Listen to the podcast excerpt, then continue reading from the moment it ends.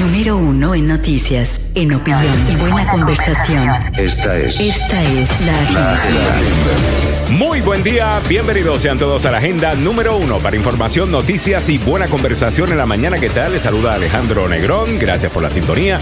Ya junto a Milagros Meléndez y Don Samuel Galvez, que continúa acompañándonos desde Massachusetts en la mañana de hoy. Eh, se escucha un poquito distinto. No se escucha mal, se escucha bien, Samuel, se escucha muy bien. Eh, pero si lo escuchan distinto es porque Samuel está en... ¿Dónde es que tú estás, Samuel? Marblehead. Marblehead. En Marblehead, que es un Yeah. lugar bastante eh, conocido, famoso, donde están vacacionando los ricos y famosos, ah, como dice el, el show. Es un nuevo show que nos trae Samuel Galvez a Millonarias en Bikini con Samuel Galvez. Órale. Eh, Ay, Dios mío. Bueno, vamos a comenzar, muchachos, que tenemos un montón en el día de hoy. Quiero comenzar eh, con lo que está pasando, obviamente, en Afganistán.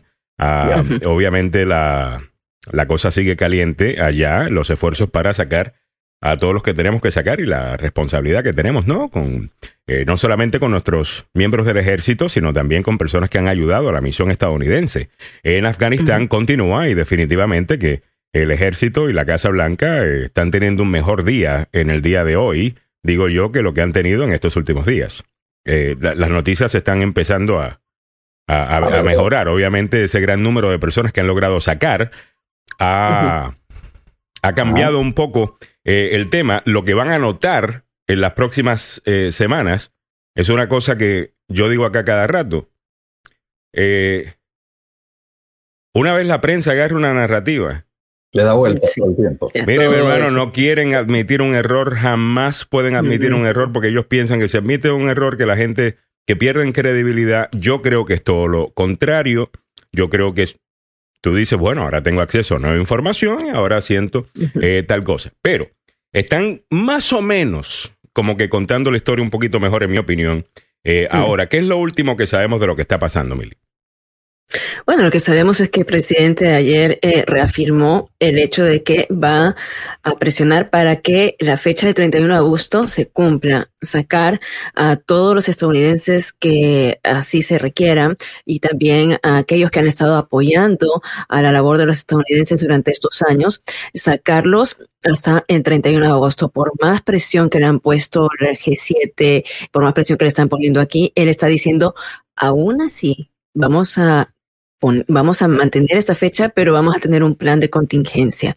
Eh, esto, por supuesto, eh, él habla con base. Ayer yo escuchaba a un militar diciendo, hay información que nosotros no sabemos eh, y que es eh, información confidencial y que el presidente eh, sabe de, esta- de estas conversaciones. Vimos también que ayer eh, altos oficiales de aquí de los Estados Unidos se reunieron con miembros de Talibán y entrando a lo que serían negociaciones. Ahora, ¿cómo negociar con los talibanes? También ese es un problema, pero hay algo que se está cocinando por lo bajo, mientras que se siguen mandando miles, eh, siguen saliendo miles de personas de Afganistán.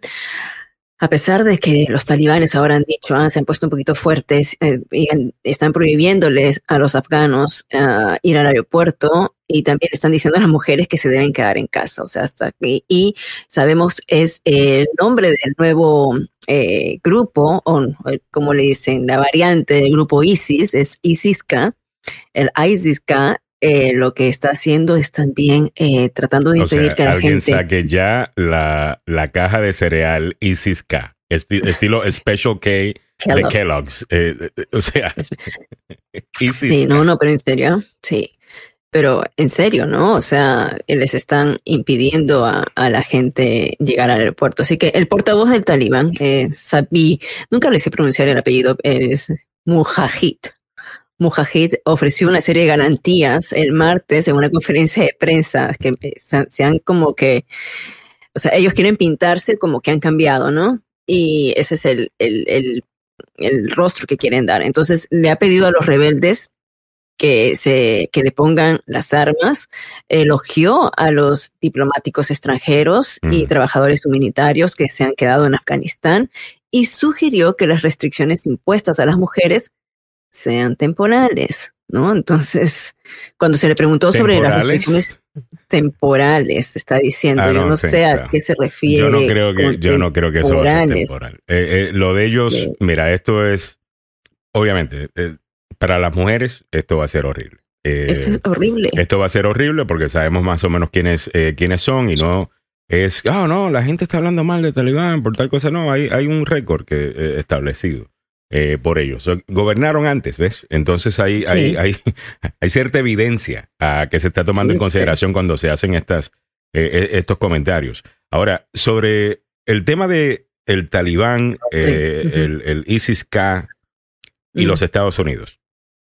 Mm. Esto es importante decirlo porque cada vez que dicen el presidente Biden está hablando con el talibán, eh, mucha gente dice, espérate, Samuel, mucha gente dice como que, como que esto que le estamos pidiendo permiso al talibán, como que está... Bueno, aparentemente aquí tienen, tanto el talibán como los Estados Unidos tienen un enemigo común, que es Mm. ISIS-K. Ya. ISIS-K, aparentemente, según la data que tenemos, está queriendo atacar el aeropuerto. Eh. Porque ven que hay mucho caos allá. Y ahí se está reuniendo un montón de estadounidenses, ¿no? Declarados, ¿no? Y gente que quiere ser un buen lugar eh, para atacar.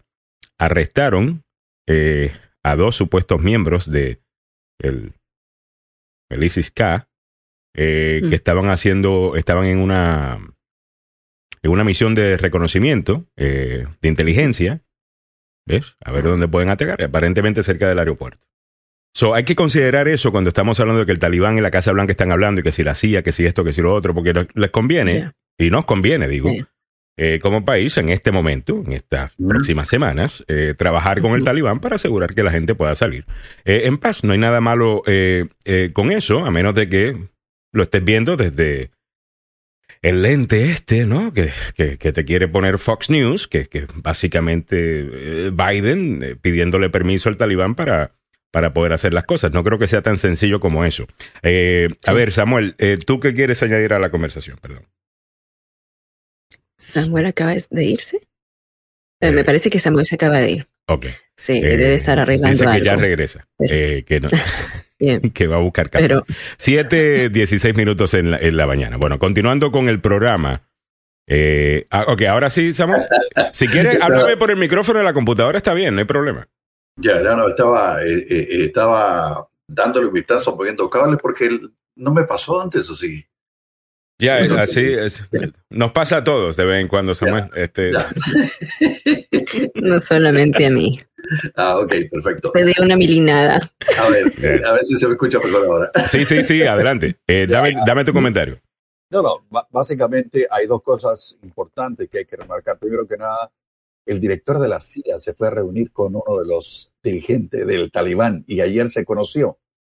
Otro detalle, dos eh, legisladores Mm. fueron a Afganistán a ver cómo estaban desarrollando la salida de la gente sin haber ah, dado información aquí al, al Congreso, aquí en Washington. Simplemente agarraron los bártulos, mira, se fueron Sin decirle nada a nadie. O sea, es un, es un enredo aquí, es, eh, eh, es algo que es increíble. Y les bueno, criticaron porque supuestamente tuvieron que eh, utilizar recursos que son escasos en este momento eh, Sí, para poder atenderlos. Eh, entonces estos mismos miembros, uno es demócrata, eh, de, de donde tú estás, de, de Massachusetts, pre- pre- precisamente, están diciendo que van a regresar, pero en vuelos en donde eh, hay asientos eh, you know, que, que, que, a que sobraban. Eh, eh, entonces, ¿ves? Está todo el mundo. Está todo el mundo buscando un protagonismo acá que yo no entiendo. Eh, ¿Me entiendes? Y lo que hacen es que empeorar la situación. Tenemos el, el ejército que es, de nuevo, están haciendo un magnífico trabajo con lo que están haciendo, sacando toda esta gente. Vamos a darle un poquito de tiempo.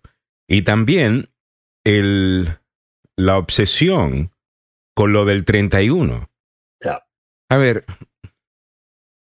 ¿qué ustedes piensan va a suceder si el 31 no tenemos a todos los estadounidenses afuera? ¿Alguien piensa que realmente los Estados Unidos va simplemente a olvidarse eh, de, de, de los estadounidenses que están allí? Va a decir, "Oh, bueno, ya nos tenemos que ir el, el, el, el, el 31. Están poniendo una meta, no. como en todo, se pone una meta. Y si hay que ajustar la meta más tarde, se ajusta eh, la, la, la, la meta. creo que también hay algo de, de, de información que podemos, que se está más o menos confirmando, ¿no? La vamos a estar uniendo por ahí, de que quizás la preocupación era lo de este grupo eh, ISIS-K ISIS.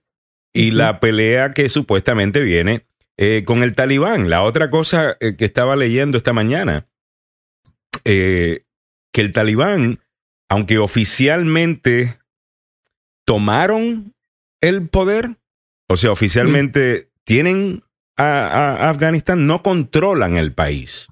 Desde el Mm. punto de vista de controlar todo el país. Claro. Y para Sí. poder controlar todo el país, van a necesitar ayuda eh, de los Estados Unidos, de Mm. Rusia, de China, de, de otros países. O sea que Sí. realmente no está, no les conviene necesariamente eh, ponerse en una situación en donde se ponen a matar estadounidenses o se le hacen más difícil a los estadounidenses en lo que, en lo, en lo, que lo sacan. Así que deberíamos, eh, deberíamos considerar eso y tomen en consideración también en la cobertura el promo del 31, que pasará el 31, el 31, el 31, el Claro. 31, que pasará el 31. Eh, porque es una película, ¿ves? Podríamos poner a Samuel a grabar el, el, el trailer El- el- este 31 de, de agosto. Este 31 de agosto. Ah, pero sí. mira, como dices, Alejandro, Against all odds. Eh, es- sintoniza a las Alguien- 8 de la noche para que vean. O sea, ya. y, se- y, o sea, yo estoy viendo, yo, o sea, ok, yo veo las preguntas que están, ustedes están básicamente, ¿quién está trabajando aquí? ¿Está trabajando eh, los periodistas? ¿Está trabajando el departamento de promociones? Porque eh, en, en formular eh, estas preguntas. Come on. 7, 20 minutos de la mañana. No estoy siempre criticando a la prensa, no es nada en contra de la prensa. De igual manera que no critico, o sea, yo amo a los doctores, respeto la medicina, y cuando salió la doctora aquella que me estaba diciendo que los extraterrestres vienen... y- Emanuel, la doctora Emanuel. la doctora Emanuel y vienen y, y- y- La de Houston. y- y- y me violan por la noche y me meten demonios sin yo darme cuenta. Y es una doctora, yo tengo que cuestionar, la ¿me entiendes? Con todo el que tenga el título de doctora. Ah, a ver, va- voy a leer algunos comentarios y nos vamos moviendo con las otras cosas. Mario Garay dice: el Ok. 31 tomará el poder el anaranjado y meterá al bote a Ay, no. Sleepy Joe. dice. No. Isaac Villa dice, pienso que la mayor parte de los ciudadanos de Afganistán son parte de un grupo radical. Por eso no quisieron defender a su país. ¿Será eso? Eh, López Fabián, saludos López, dice, for real, ahora el talibán no controla el país. Todos los noticieros están mintiendo hasta CNN. Yo sé que hay que defender a Mr. Biden, pero ya, no señor, usted no, no está escuchando bien lo que yo dije. A ver, Yo claramente dije, yo claramente dije que el talibán tiene al, a Afganistán, yes. Pero no controlan todo el país. O sea, no tienen un gobierno establecido, una infraestructura política establecida en cada lugar del país. Hay cosas que van a necesitar, ¿ves? Y el análisis que estaba haciendo este, eh, creo que es un ex, eh, creo que es un general Sí. retirado. Ah, te puedo buscar el artículo.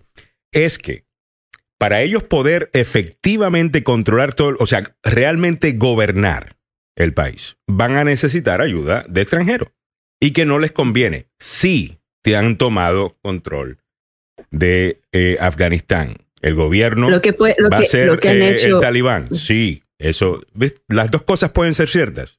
Eh, editaste. hay, un- lo hay primero una, que- hay una no, ocupación. déjame terminar solamente, eh, eh, Mili. Eh, editaste lo primero que dije, ¿ves? Eh. Ahí está el comentario completo. Adelante, Mili.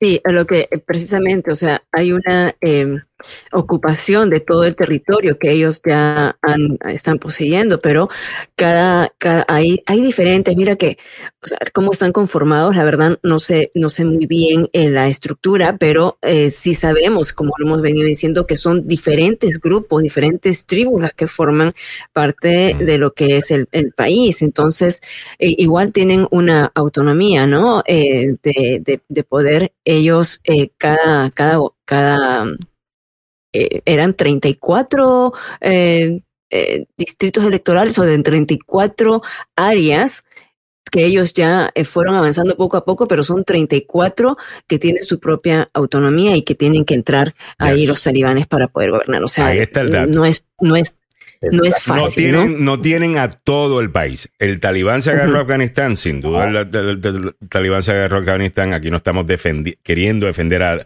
a Joe Biden por defenderlo. Ah. Incluso bastante le tiré ayer eh, eh, a, a- a Biden y, y- y su administración. ¿Ok? Eh, va- aquí vamos un poquito más profundo. ¿ves? Si eres nuevo en el show, vamos un poquito más profundo. 7.24 minutos en, en la mañana.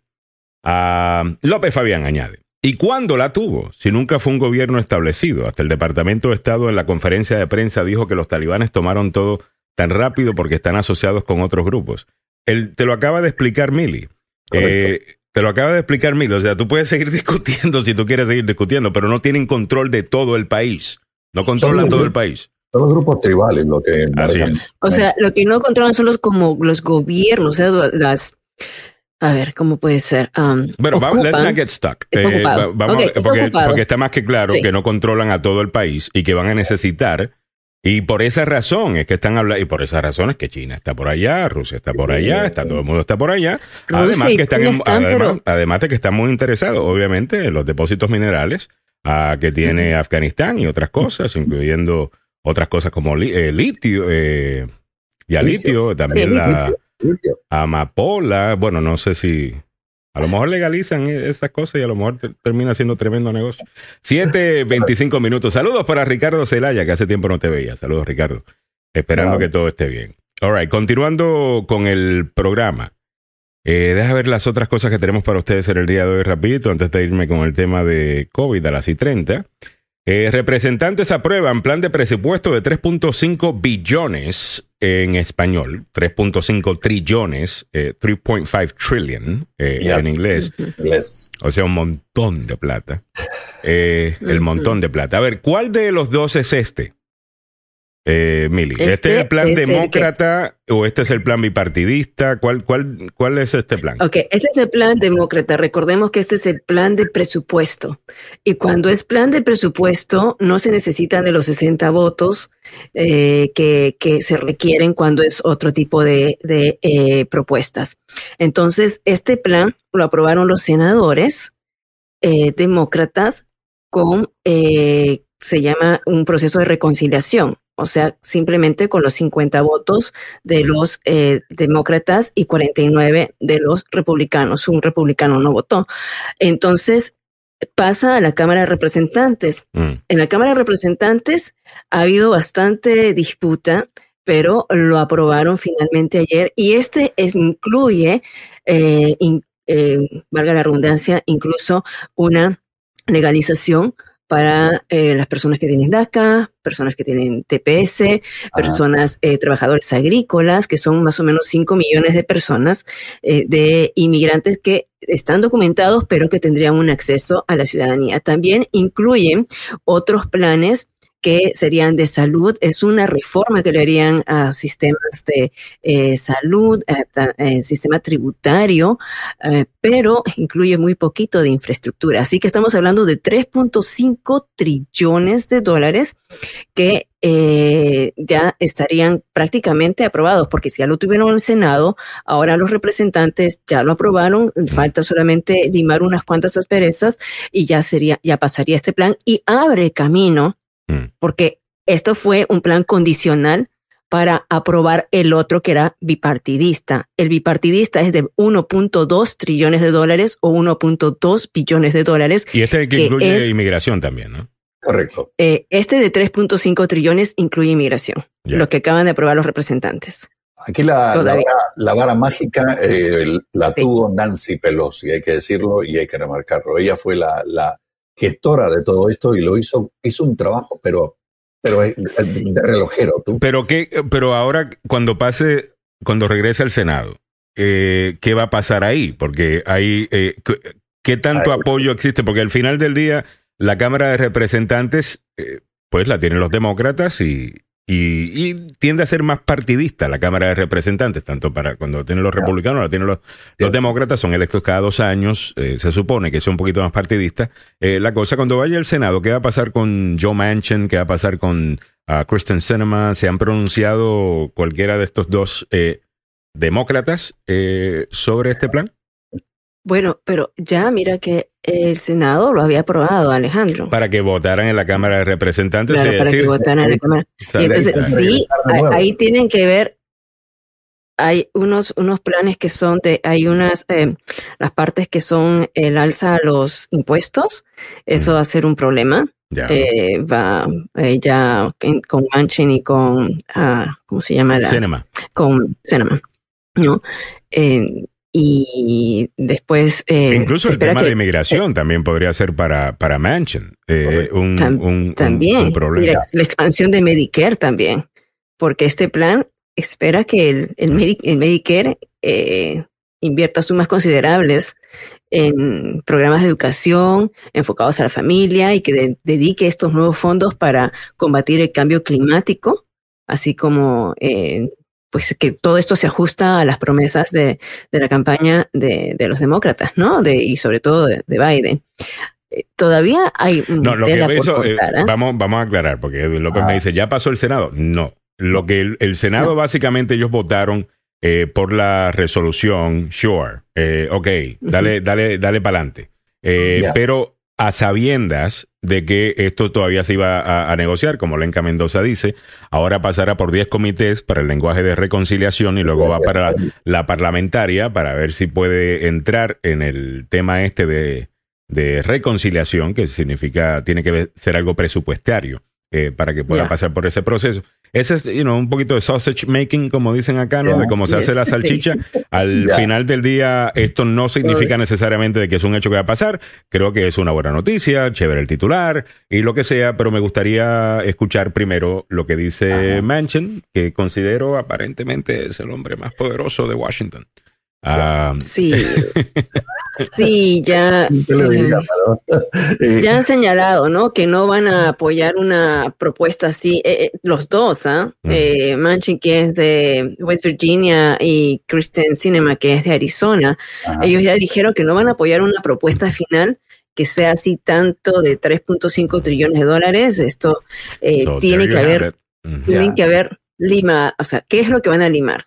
Esperemos que no limen y esperemos que no corten la parte de inmigración. Y espero que la parte de inmigración no esté ahí exclusivamente para eh, poder limarla, para poder negociar con ella. Eh, ¿Ves? Eh, porque espero que ese no sea el caso. No estoy diciendo que ese es el caso. Hay otras cosas, ¿no? Pero, pero por es alguna razón no hemos tenido reforma por tanto tiempo. Lo que pasa es que es un buen gancho porque los están poniendo como dentro de eh, un plan económico donde este, serían trabajadores. DACA, eh, TPS y los trabajadores agrícolas estarían contribuyendo como eh, trabajadores. Entonces, económicamente les resulta bien. Ahora, no sé si van a cortar, como te digo, la expansión de Medicare. Eso de repente puede, pueden volarlo. Uh, también otros planes más que son de bienestar social pueden pueden salir. Y ahí, hay, y ahí este hay bastante, ¿no?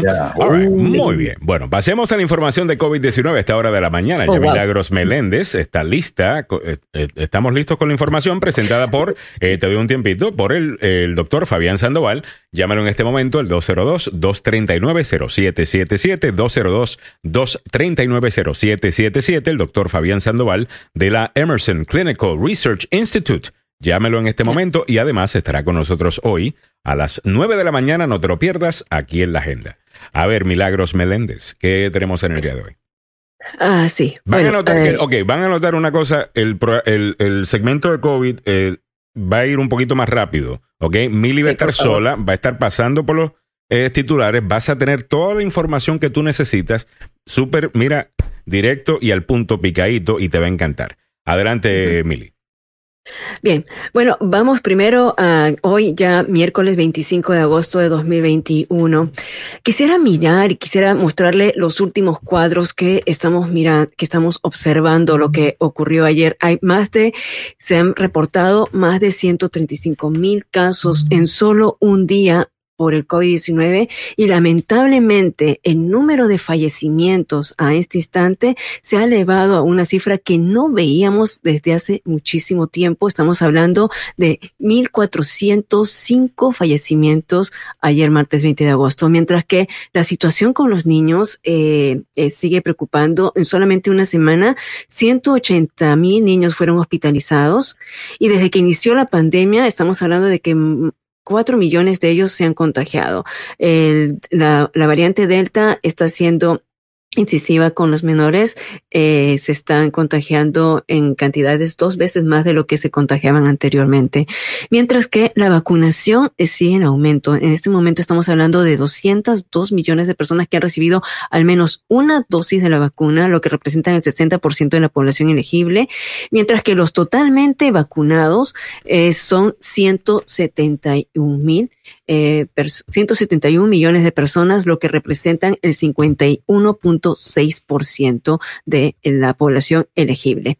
Esto ayer uh, dijeron los Centros para el Control y Prevención de Enfermedades que está poniendo eh, una buena, hay una buena cara, como se dice, en lo que está ocurriendo, porque el 70% de eh, las personas que Uh, bueno, en cuanto a las vacunaciones, mejor dicho, ha aumentado el 70% en comparación al hace dos, a hace dos semanas, mientras que anteriormente se vacunaban a 221 mil personas eh, más o menos en promedio por día. Ahora esto se ha duplicado y son 400 mil las que están ya inoculándose con, las vacunas de Pfizer, Moderna y todavía siguen con la vacuna de eh, Johnson Johnson. Un nuevo estudio, fíjense, eh, que se publicó ayer con, por los centros eh, de Prevención y Control de Enfermedades dicen que los no vacunados son 29 veces más propensos a ser hospitalizados. Las personas que no han recibido ninguna de las dosis de las vacunas pueden caer por el virus que eh, ya está haciendo bastante mengua en las personas que no han sido eh, vacunadas. Este reporte se ha basado según los resultados de una colecta en los condados de Los Ángeles, en el condado de Los Ángeles, en California, entre el primero de mayo y 25 de julio. En total se analizaron 43 mil infecciones en residentes de ese condado. También dijeron bajo este estudio que eh, las vacunas son efectivas en un porcentaje bastante alto. Y nos vamos igualmente con los CDC, nos quedamos, mejor dicho, con los CDC que están cambiando las recomendaciones para viajar en cruceros. Ayer ya vimos que una persona falleció, una, una persona de 71 años falleció a causa de que eh, se había infectado en uno de los cruceros. Y ahora están diciendo que para aquellas personas que tienen enfermedades preexistentes, la recomendación es no viajar. Y a los mayores de 50, años y especialmente los mayores de 80 años se les recuerda que eh, pertenecen a grupos de riesgo e incluso si están vacunados. Así que si están pensando en subirse a un crucero, los CDC tienen una recomendación muy clara. Si tienen enfermedades preexistentes, mejor quédese en casa. Esta es una de las recomendaciones. Mientras que eh, si nos vamos a Oregón, el gobernador de Oregón está reviviendo el mandato de máscaras al aire libre, el mandato que se levantó en la primavera a medida que disminuían las infecciones, se aplica ahora a todos los habitantes de Oregón mayores de cinco años, independientemente del estado de la vacunación, así que tienen que regresar a las mascarillas. Y hablando de mascarillas, estas situaciones se repiten a diario. Las escuelas abrieron eh, ya estas semanas, pero lo que se está mirando en los primeros inicios de clase son la pelea de padres eh, y en enfrentamientos en las juntas escolares que van en diferentes, eh, de, en diferentes ciudades y tornándose en algún momento violenta. Estas situaciones se repiten, como dije, en varios puntos, mientras que eh, se sigue politizando el uso de la mascarilla. Y escúcheme, CBS, Walt Disney y otras compañías están exigiendo vacunas contra el coronavirus. Las empresas se mueven para exigir las vacunas contra el coronavirus, ya que la FDA otorga la aprobación total a la vacuna Pfizer. Un número creciente de estas empresas se está moviendo para imponer requisitos de vacunas cuando la Administración de Alimentos y Medicamentos emitió la aprobación total de ella contra el coronavirus, eliminando uno de los argumentos centrales utilizados por los que dudan de las vacunas, que era que no estaban aprobadas. Ahora ya están aprobadas y así que tienen esta eh, ventaja las compañías para poder eh, establecer estos mandatos. Y eh, se ofrecerán vacunas contra el coronavirus a los refugiados afganos, dice la administración de Biden. La administración está trabajando para ofrecer eh, estas vacunas contra el coronavirus a los miles de refugiados que están llegando a Estados Unidos después de huir de la toma de posición de su país por los talibanes, dijo la, casa, la Casa Blanca. Se están probando y estamos trabajando para ofrecer vacunas. ¿Y cómo será este proceso? Dijo a los periodistas la secretaria de prensa Jim Psaki el lunes. Espero tener más información actualizada sobre esto en los próximos días. Y sí que salió rapidito este segmento uh, traído a usted por el doctor Fabián Sandoval. El doctor Fabián Sandoval, quien dirige la clínica de Centro de Investigación Emerson, estará con nosotros eh, después a las nueve de la mañana y vamos a seguir hablando de otros temas y otros titulares que se nos han quedado y que vamos a discutirlo con él y para contestar sus preguntas. Uh, también el doctor Fabián Sandoval va a estar hablando sobre el tema de la migraña en los niños. Así que si usted tiene menores que están sufriendo de dolores de cabeza, especialmente en esta época donde han estado encerrados por mucho tiempo, este va a ser un tema para que se pueda discutir. El doctor Fabián Sandoval y la Clínica de Centro de Investigación Emerson ofrece diversos programas de atención para tratar medicamentos que combatan dolores lumbares, incontinencia urinaria, infección urinaria, eh, problemas de vista y otros más. Ustedes pueden llamar al 202-239-0777, 202-239-0777. Muy bien. Ya estamos. All right, muy bien. Felicidades, Meli. Te quedó brutal. Te quedó tremendísimo. Eh, you picadito, me encantó. Restan 20 para completar las 8 de la mañana y así tenemos también un poquito más de tiempo para hablar de las otras cosas y más comentarios del público también, uh, que es importante en un programa interactivo como este. A las 7 y 40 minutos de la mañana te recordamos que puedes escuchar, eh, si acaso te lo pierdes, el podcast del programa a partir de las 10 de la mañana usualmente está disponible en todas las plataformas. Eh, ahí ponemos tres, ¿no? Eh, uh, iTunes, uh, Google Play y Spotify, pero estamos en, en, en todas, incluyendo iHeart uh, y, y, el resto, así que eh, ya lo saben, búsquenos por ahí. Right, 7.40 minutos en la mañana. Al punto que estabas mencionando de las peleas en las escuelas. Ay, sí, Alejandro, eso está... Ahí, yo quiero la opinión del público eh, sobre esto, porque sinceramente hablando, yo creo que, que, que, hay alguna gente que está básicamente comunicándole al mundo que son horribles eh, como, como, como, como, padres. Uh -huh. Porque están metiendo a sus hijos en unas peleas que sus hijos realmente no quieren estar no. en el yeah. tema de la máscara. Yeah. Los hijos de ustedes no quieren estar en la máscara. Y te quiero preguntar en breve también, eh, Millie, de la máscara en Oregon. Yeah. Eh, en, las, eh, en los parques también. Eh, sí, bueno. Es uno exagerado también con la eso, eso, es una exageración, en mi opinión. Pero eh, eso en breve, déjame primero mostrarte lo que hace un padre. Esto es en la Florida, of course. Con el respeto que se merecen nuestros amigos que nos sintonizan en la Florida. Eh, que ahora están llamando nazi a, a, las, a los sistemas escolares que están implementando utiliz, utilizar la mascarilla. Recuerden que estos niños no están vacunados. Porque no se pueden vacunar todavía. Eso, esa es la gran cosa acá, ¿entiendes? Si tuviéramos vacunados hay otra conversación para tener, ¿ok? Sobre la utilización de máscaras. Pero las escuelas, recuerden, los niños no están vacunados. Eh, so aquí vamos. Vamos a escuchar lo que sucedió esto en la Florida. A ver. What are you gonna do? To, what are you gonna do tomorrow when she walks in? She won't be granted admission until So what are you gonna do? Is is is, is the cop gonna gonna grab her and, and bar her way from walking in? Is somebody gonna stop her? Is somebody gonna put their hands on her? No, nobody put their hands. Okay, so how are you gonna stop her from walking in? Okay, so este hombre te está diciendo, porque encima de esto es bruto, eh, te está diciendo, y disculpen, es que me molesta eh, tanto escuchar a esta gente.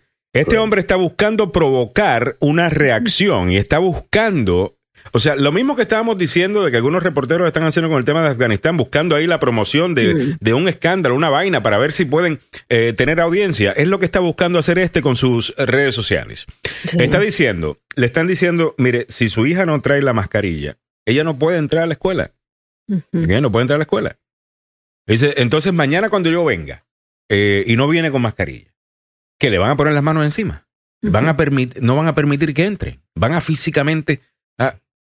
O, sea, deje a su hija quieta. ¿Tú crees que la hija quiere estar en medio de ese chisme No, y en medio favor. de ese bochinche?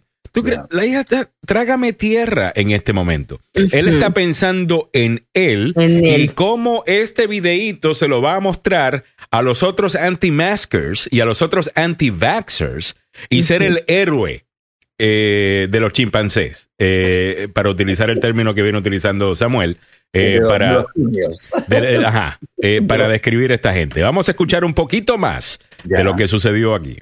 So how are you going to stop her from walking in? You'll have a conversation with her. She's not going to have a conversation with you. Dice, entonces el tipo dice, entonces, ¿cómo la van a detener si ella viene eh, sin mascarilla? El, el oficial de la escuela, muy calmado, le dice, bueno, vamos a tener una conversación con ella. Because these conversations amount to nothing. Y dice, pero ella no va a tener ninguna conversación, porque estas conversaciones no, no terminan eh, eh, en nada. This is an illegal thing that you're doing. Esto es ilegal lo que tú estás haciendo. Ya, ya empiezan, a, se convierten todo en abogado inmediatamente también. Sí, ya. Policy. That's that's not going to help you. You know. You know. The Nazis also said we're just following orders. Oh, wow. Mira este, Otro, los este es nazis también dijeron que solamente estaban siguiendo órdenes. Ay, señor, esto está con la Green, con la Taylor, Taylor Green. Oh. Me desespera. Pero tú ves, o sea que ahora la pobre muchacha, ahora la pobre muchacha la ponen en el medio de todo esto, va a estar en las redes sociales eh, y, y el resto. Y encima de eso, el resto de la vida la van a conocer como la, como la chica que el papá es bruto, ¿me entiendes? Porque, Ah, sí. eh, porque el papá haciendo estas estupideces, es que, ah, no, los nazis también dijeron en, los, eh, en sus juicios que estaban solamente siguiendo órdenes. Claro, de matar a 6 millones de personas en, en tanques de. y utilizando gas. Eh, Oye, no poniendo máscaras para protegerlos de un virus. no. Utilicen una. colmo. Busquen una mejor analogía. Esto es ridículo. Eh. Quisiera escuchar el comentario de, eh, de la gente, incluso a favor o en contra, no hay, eh, no hay problema. Eh, tengamos la discusión, si es que hay alguien a favor de lo que está haciendo este hombre. A lo mejor yo estoy missing something, a, a lo mejor hay algo que no estoy viendo. Pero, pero bueno, eh, sobre las máscaras en Oregon, eh, ¿cómo es esto de que si estoy afuera tengo que ponerme máscara? No, no, no. Bueno, cuando son eventos grandes. Ah, ok. sí, sí. Eh, te dice que cuando es circunstancial, que es el cruce de una persona, o sea, eh, cuando eh, se estás, estás en la calle, estás cruzándote o simplemente estás solo, eh, no necesitas usar la mascarilla. Tampoco, mira, a ver, la política no se aplica en encuentros breves, como pasar a alguien en la calle. Tampoco cubre reuniones en residencias privadas, aunque los funcionarios dijeron que aún recomiendan cubrirse la cara en esos entornos cuando involucran a personas de varios hogares. Estás, por supuesto, en una reunión, ¿no? Si estoy en mi jardín, en mi patio, eh, eh, no aplica la política, pero si ya estoy hay en el estar- parque, si estoy haciendo un cookout en el, en el parque. Si eh, estás con tu familia y- con, con amigos eh, y no estoy en mi propiedad, eh, estoy en el, en el parque público eh, y Es- estamos al aire libre. Ahí me van a forzar a ponerme la mascarilla. No, porque es en grandes eventos al aire libre. Ah, recuerden que hubo un rebrote muy grande en Massachusetts y o sea, si es lugares. conciertos está bien, lo si, es concier- si es Ya. conciertos, si es eh, eh, unas marchas, manifestaciones, eh, en, en ese tipo de, de eventos que sí es por el verano suceden, ¿no? Que son al aire libre, pero concurre mucha gente. Entonces, allí están, van, a, van a aplicar la medida. No en residencia, como dije. Pero mira, Alejandro, estábamos hablando del tema de los niños que me preocupa bastante, eh, que están teniendo incidencia. Y el Washington Post sacó, mira, no sé si es como que dudo en ponerlo o no, pero al mismo tiempo quiero ponerlo para que este hombre que está hablando de las mascarillas, Mm. ¿no? Eh, pues, seamos sensatos con esto, ¿no? Eh, este pequeñito apenas tiene dos meses Mm. de nacido y ya tiene que estar entubado. Ahí lo ven. Pobrecito, man. Tiene COVID. Tiene COVID. Dos meses de nacido. Ahora, no explicaron exactamente cómo lo contrajo, según la, no- la nota, eh, pero la mamá sí estaba vacunada. Además que tienen que tener, Ahí como está, tú lo mencionaste dice. ayer, ¿no? Eh, Was not even two months old when- cuando est- estuvo hospitalizado. Él estado en el- los centros para, eh, ¿cómo se dice? Cuidados intensivos, eh, ba- combatiendo, ¿no? Por su vida. En Nueva Orleans, eso ocurría. sí. Y al final del día, si no, incluso si no tuviera COVID, eh, van a haber niños que tienen otras eh, Enfermedades. enfermedades o lo que sea, que quizás no encuentren cama. Eh, precisamente porque hay tanta gente con, con COVID y hay una conversación que se está dando de que si usted no quiere la vacuna, eh, pues no hay ningún problema. No, no, no, se va, no, no se vacune. Pero entonces no espere una cama cuando se enferme y tenga que ir al, a- al hospital.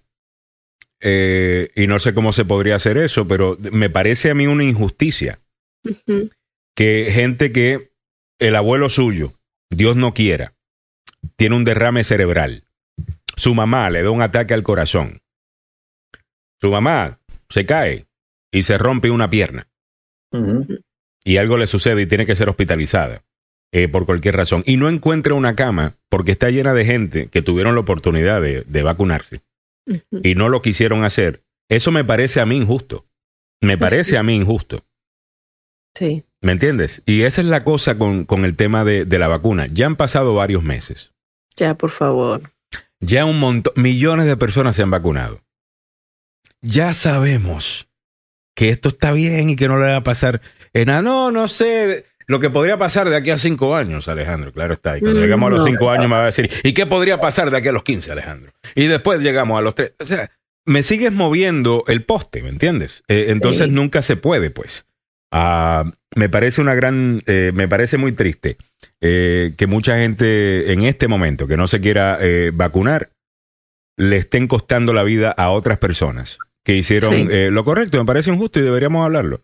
Eh, Sí. Déjeme leer algunos comentarios. Patricia Lázaro Estrella dice a favor de las mascarillas.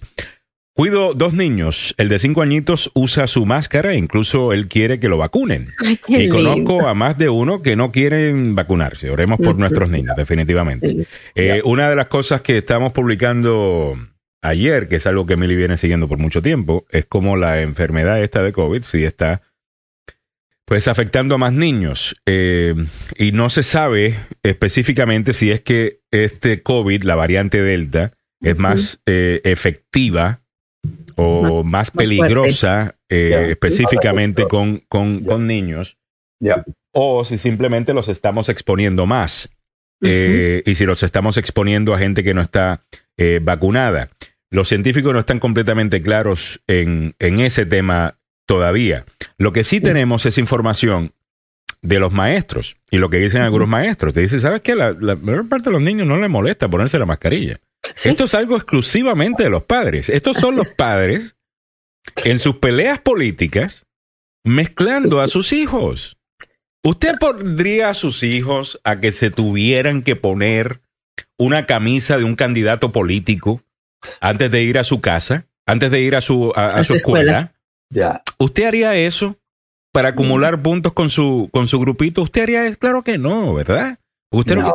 Entonces usted está viendo que están queriendo hacer esto con la mascarilla. Y mira, yo estoy aquí defendiéndome en contra de la mascarilla.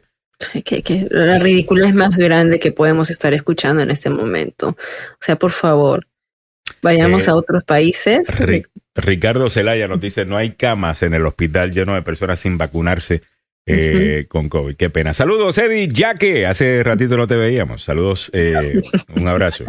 Eh. Ese Eddie, ese emoji. eh, Lenca Mendoza Larco. ah, dice, no, Miguel Ángel Sosa, y más injusto es que esa gente que está en el hospital por COVID, por no ponerse la vacuna, exijan su pronta recuperación de salud. Las familiares de esa gente se ponen agresivos contra el personal de, de salud. Interesante ya. Sí, ¿Sí o no? sí, sí, eso. Y sabes qué? Que los medicamentos contra el COVID son bastante caros. Mm. ¿no? Entonces estamos hablando de Remdesivir, solamente las cinco dosis de Remdesivir están entre dos mil y tres mil dólares. Y el Regeneron también, o sea, estás hablando de medicamentos que le están costando al, yo no sé si le está, bueno, si tiene seguro médico, lo cubre por supuesto el seguro médico, y si no, entonces, ¿quién paga eso? A las finales paga el, el, el- el Estado, y si piden, si piden ayuda económica, terminamos pagando todos nosotros. Quiero, eh, acabo de ver un titular que nos tenías acá, Mili. Eh, disculpe, me corrijo. Eh, el titular número 3 dice variante Delta es dos veces más transmisible en niños. O sea que ya sabemos que es más transmisible en niños. Así Claro. es. Es así. Pero Estos- es porque es más eh, fuerte o porque los niños están ya Está- regresando a la escuela, porque lo estamos exponiendo a gente que no está vacunada. Eh, es, eh, eh, estamos claros que es la variante en sí que tiene. eh, Sí, ok. estamos, que bueno, por lo menos la doctora Walensky ayer lo dijo en, eh, tenía, tenía el video, ahorita se los. Eh, la doctora eh, Walensky dijo ayer que eh, eso es lo que está pasando con, con los menores. Habló sobre los casos de los vacunados y también lo que está ocurriendo con, con los menores que están siendo más vulnerables a la variante del COVID en este Muy bien. momento, a la Delta. Muy bien. Solamente en una semana, en una semana se han infectado 180 mil niños, que representan un cuarto de los contagios del COVID-19. Entonces, la tasa de contagio en los niños es del 23%. Y desde que empezó la pandemia, se han infectado ya 4 millones de niños y Wow. 400 lamentablemente han muerto. O sea, esto... Y bueno, yo los veo sin. Mira, el otro día estaba. ¿Sabes que he estado y ya cancelé mi membresía al, al gym? Eh, pero en el gym te dan 30 días. Entonces estoy. Ya pagué, así que estoy sacándole el jugo a mi membresía.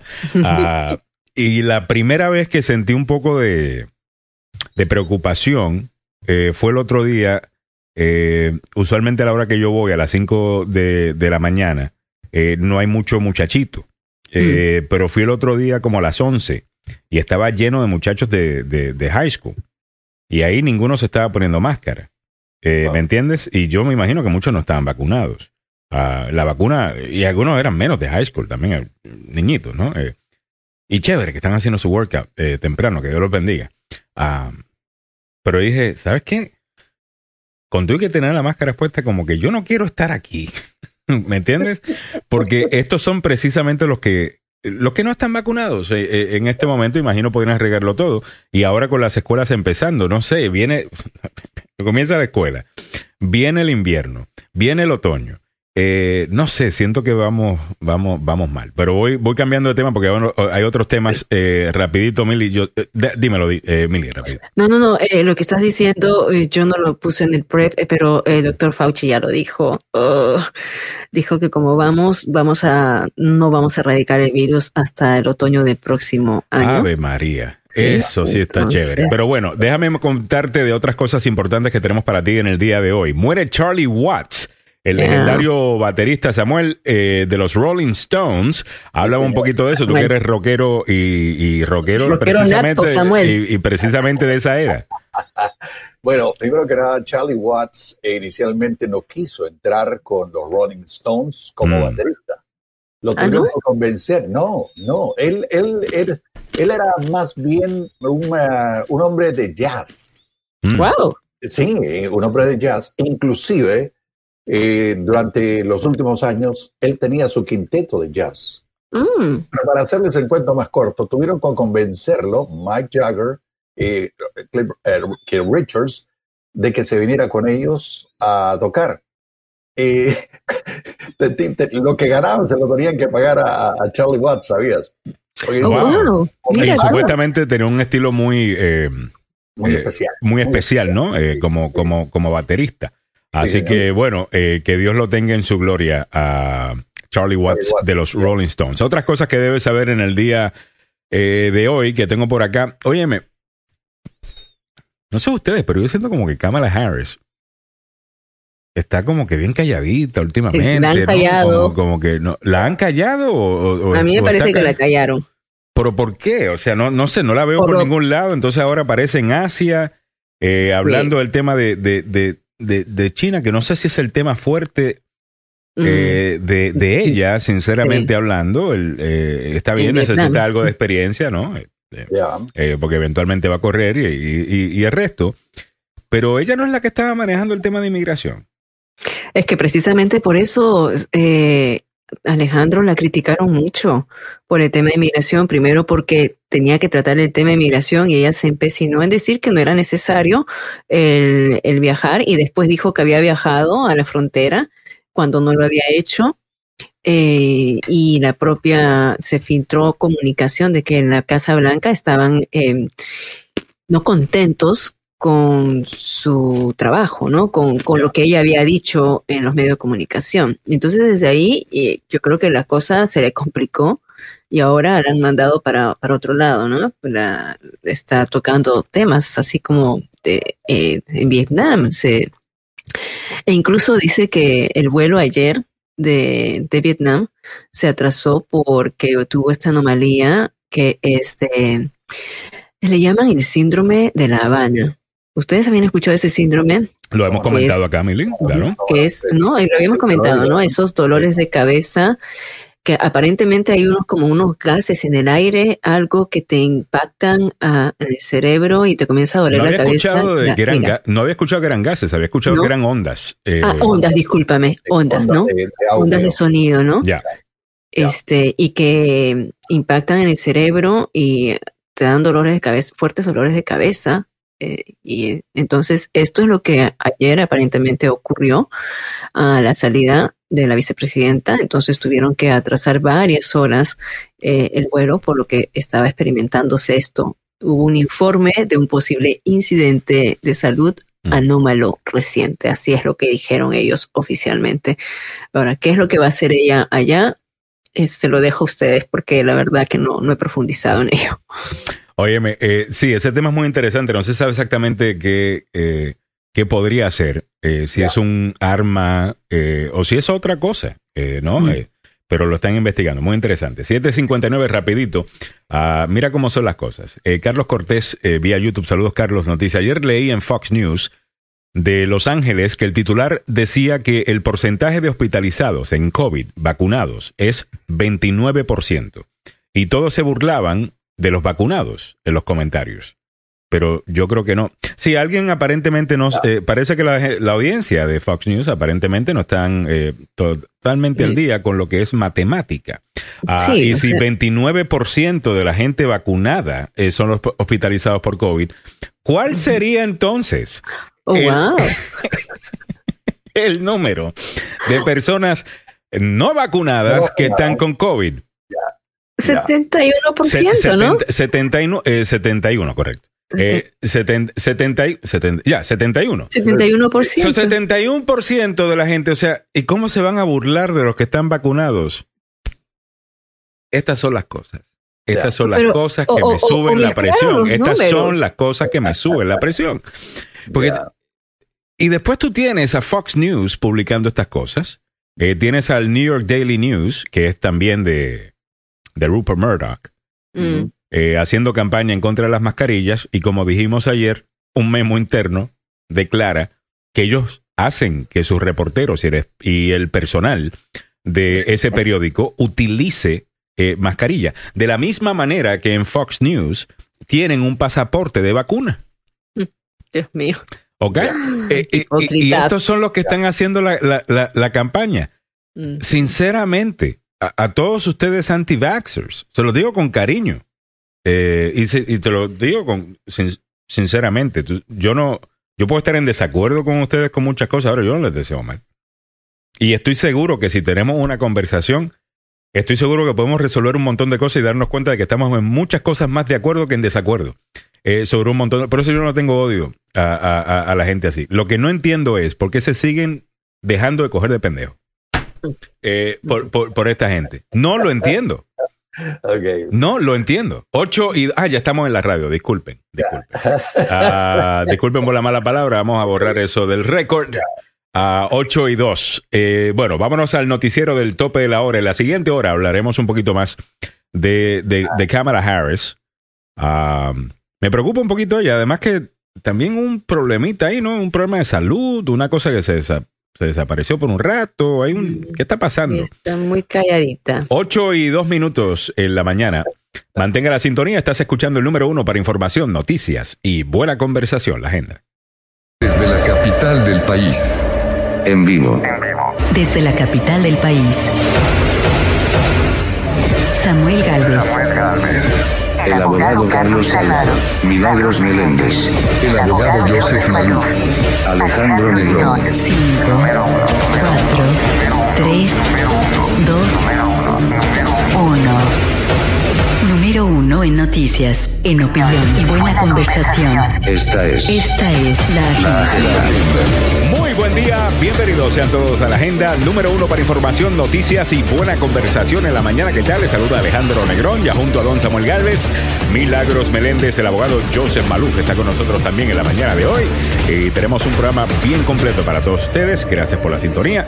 Eh, tenemos un poquito de todo en el día de hoy. Seguimos obviamente prestándole muchísima atención a lo que sucede en Afganistán. Tenemos nueva información eh, también, abogado eh, Joseph Maluf. eh, ¿Cuál es su cuál es su veredicto eh, sobre cómo han venido funcionando la operación estas últimas 24 horas, por lo menos? Yo creo que mucho Bueno, mejor.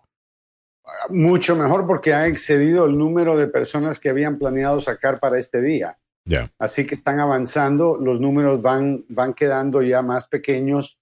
A oficiales del gobierno creo que quedan menos de 4 mil y consecuentemente sabemos que, que tenemos la capacidad de sacar a 20 mil personas en un día. Ya. Sí. Ah, los, el- eh, lo último que acabo de escuchar es que el, el talibán esencialmente, a las buenas o no, o renuentemente, pero está dándole pase a los afganis que quieren salir. Ujú. Habían comenzado a bloquearlos y eso era un problema y por eso creo que ah, el director de la CIA Mm. eh, fue y, y trató de, Burns trató de, de- de- de clarificar ese punto y probablemente eso fue lo que pasó.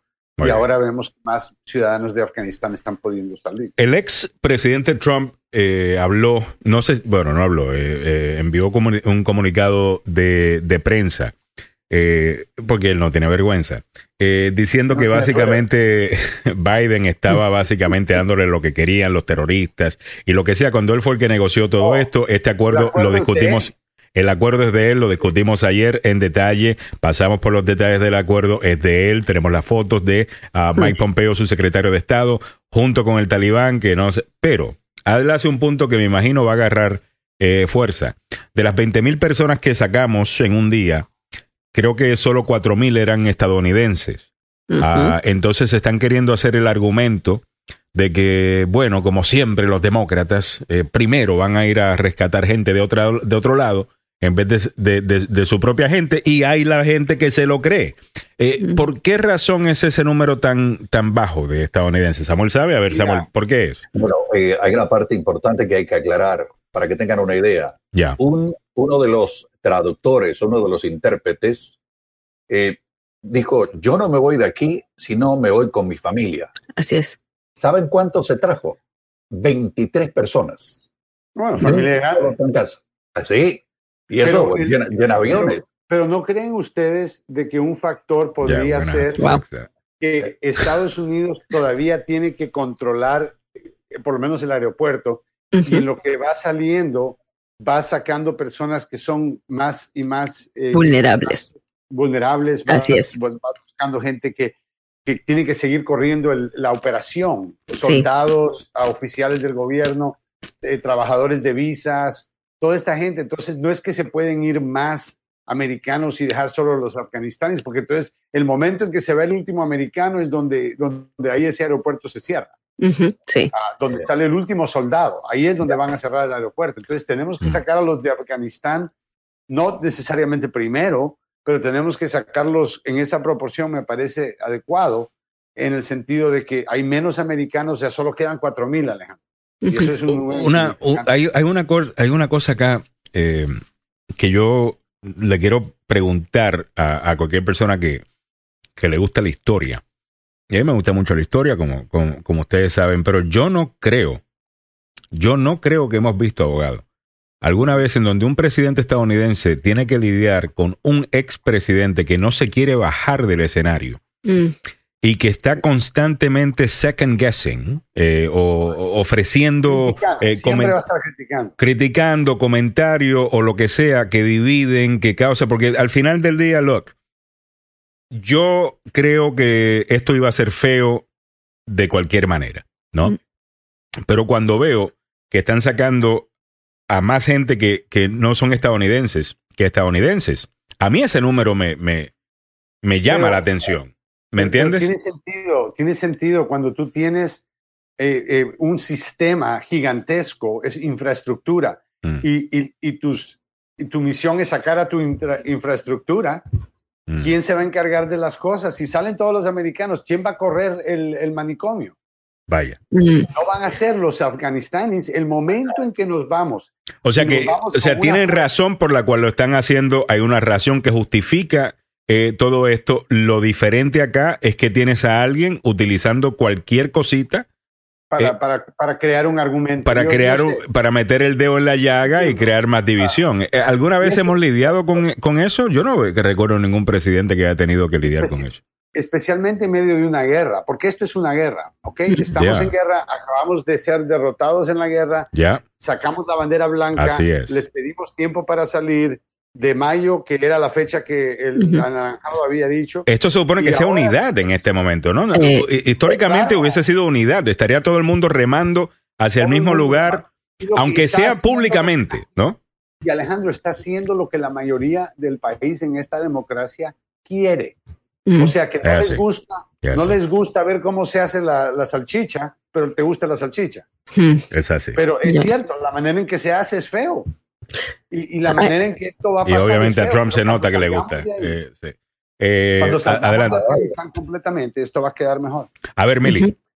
Sí, eh, en la hora pasada estábamos conversando sobre este deadline, esta fecha que le están imponiendo de 31 de agosto Ya. y que Biden está sosteniendo y ha dicho que va a poner toda la presión, más aviones, otra vez 18 aviones comerciales, 18 aerolíneas comerciales, los aviones militares y que para sacar en miles ah, en, en estos vuelos, porque él dice extender más esta fecha es, eh, hay temor por los ataques terroristas de ISIS-K, ¿no? Que no, que no es un cereal, eh, quiero que sepan, no, no es, it's No, not a no, morning no es cereal. hell, ok. No, no, 360, ¿no? Sí, creo que es el Kellogg ISIS, de allá. ISIS-K. Ya lo I- I- expliqué. ISIS-K está amenazando tanto a, a talibanes como eh, propios eh, estadounidenses, ¿no? O sea, sí fue una amenaza porque ya está, ha, entrado al territorio y esto es lo que eh, puede ocurrir si se queda más tiempo la gente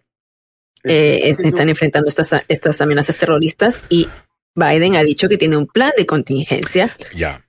Y bueno, Claro, estamos claro. escuchando también, eh, abogado, escuché un segmento esta mañana, el primer segmento del programa matutino de CNN. Esta mañana le preguntaba a, a- a sus reporteros eh, que qué va a pasar en caso de que eh, gente se quede eh, después del 31. Ah, y yo decía, pero este, tú le estás preguntando a ese reportero que saque una bola de cristal y te diga qué es lo que posiblemente podría pasar si algo que no ha sucedido sucede. Y, y de esto, e- esta cobertura me tiene tan y tan y tan, like, pero ¿qué tú le estás preguntando? O sea, sacaron a 20 mil personas. Eh, Mm.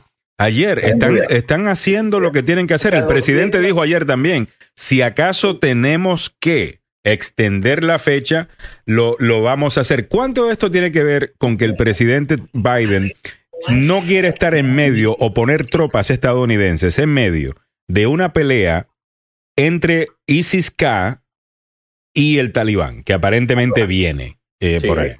Eh, va a haber una implosión, yo, yo estoy seguro, lo estoy diciendo hace rato. A ver, eh, son muchos los grupos que están en pugna internamente. La Ujú. mayoría son talibanes, son eh, gente que está pegada a Pakistán y todo lo demás. Ujú. Pero que hay una bronca interna dentro de ese país va a ser muy. Y van a ver, va a ver, esto va a ser lo que pasó en Irak, que empezaron a pelear, ¿no? No Mm. más se fue, no más mataron a Saddam Hussein.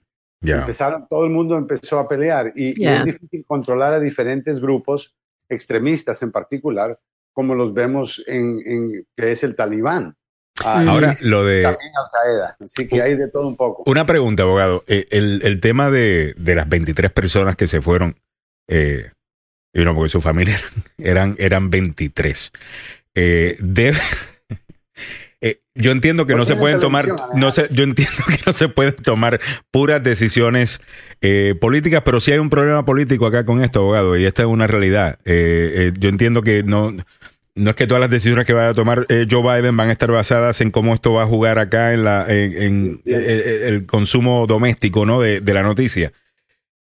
Pero sí eso de que, bueno, estamos sacando los familiares, son 23 familiares, eso le da gasolina al Fox News crowd y a, y, a los republicanos eh, para criticar. Y no sé si no, se, si no le afecta también con, con muchos hispanos que se sienten también como que, espérate, a nosotros nos tienen...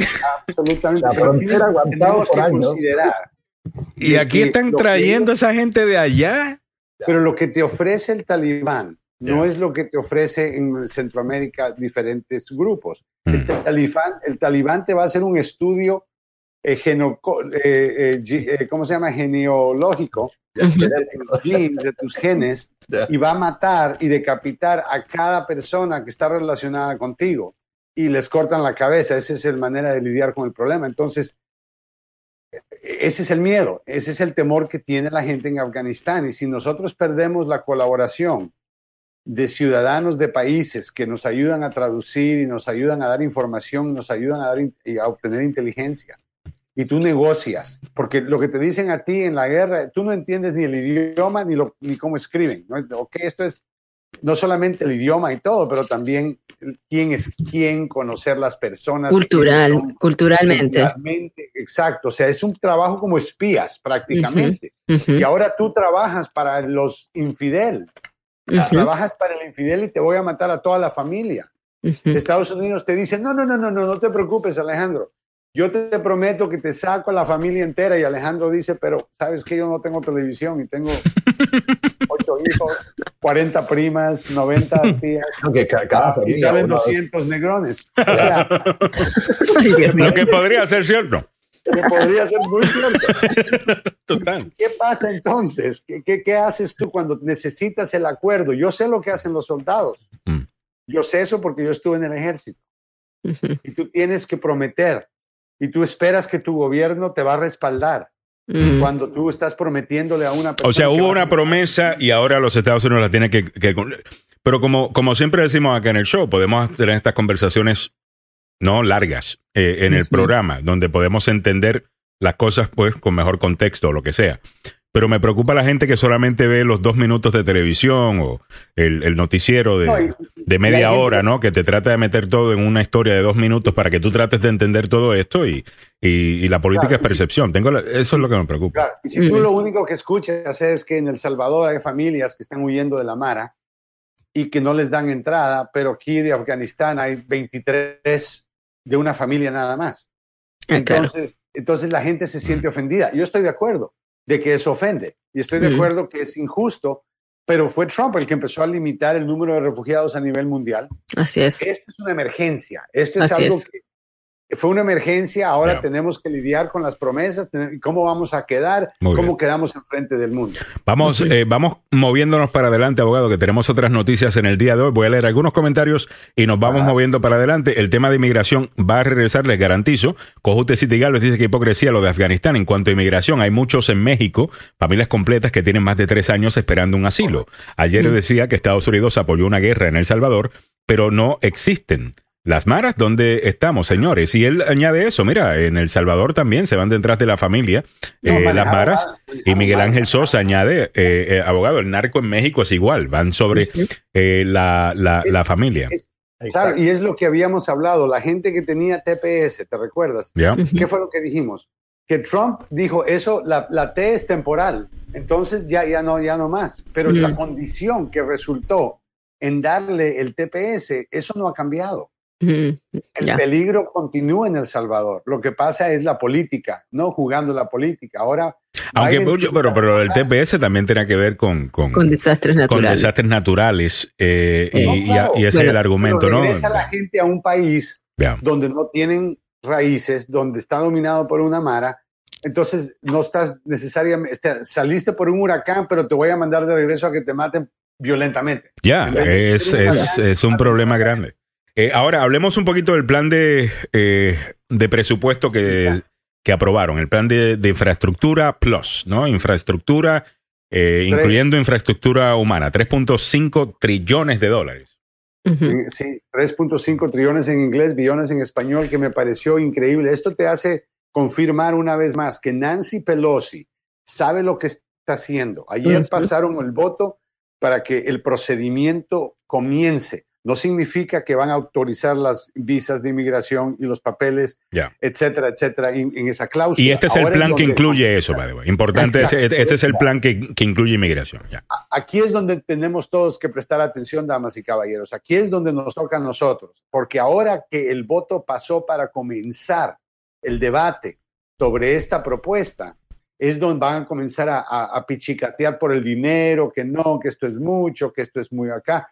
Ahí es donde van a hablar acerca de inmigración. Todos esos detalles van a estar ahí. Eh, Pero, o sea, el plan ya fue aprobado en la Cámara de Representantes por 220 más 212, pero ahora va a pasar al Senado. Y ahí es donde eh, va a suceder todas esas navajadas que le van a dar, eh, cortes que le tienen que dar al plan. Y ya los dos eh, senadores que son de West Virginia y la señora eh, West Virginia es, um, uy, se me va el nombre. El senador de West Virginia es Joe Manchin. Manchin. Joe no manches, Manchin. No manches, Manchin. No manches, Manchin. Xiomara Y- Cruz dice, la lucha está en el Senado, esperamos llegar ilesos al final con la propuesta migratoria. Un saludo para todas las personas que están Wow. trabajando, cabildeando eh, por la reforma. Incluyo a Xiomara, incluyo a Lenca, a- Ujú. que dice para eh, migración serán eh, 107 eh, billones. Mm. Eh, O sea, estamos, eh, estamos hablando de la plata. idea, la idea es genial porque pasaría sin la necesidad de tener 60 votos en el. Senado. Pasaría solamente con 50. Pero Ahora, para eso necesitas a Manchin y nece- y necesitas a, a.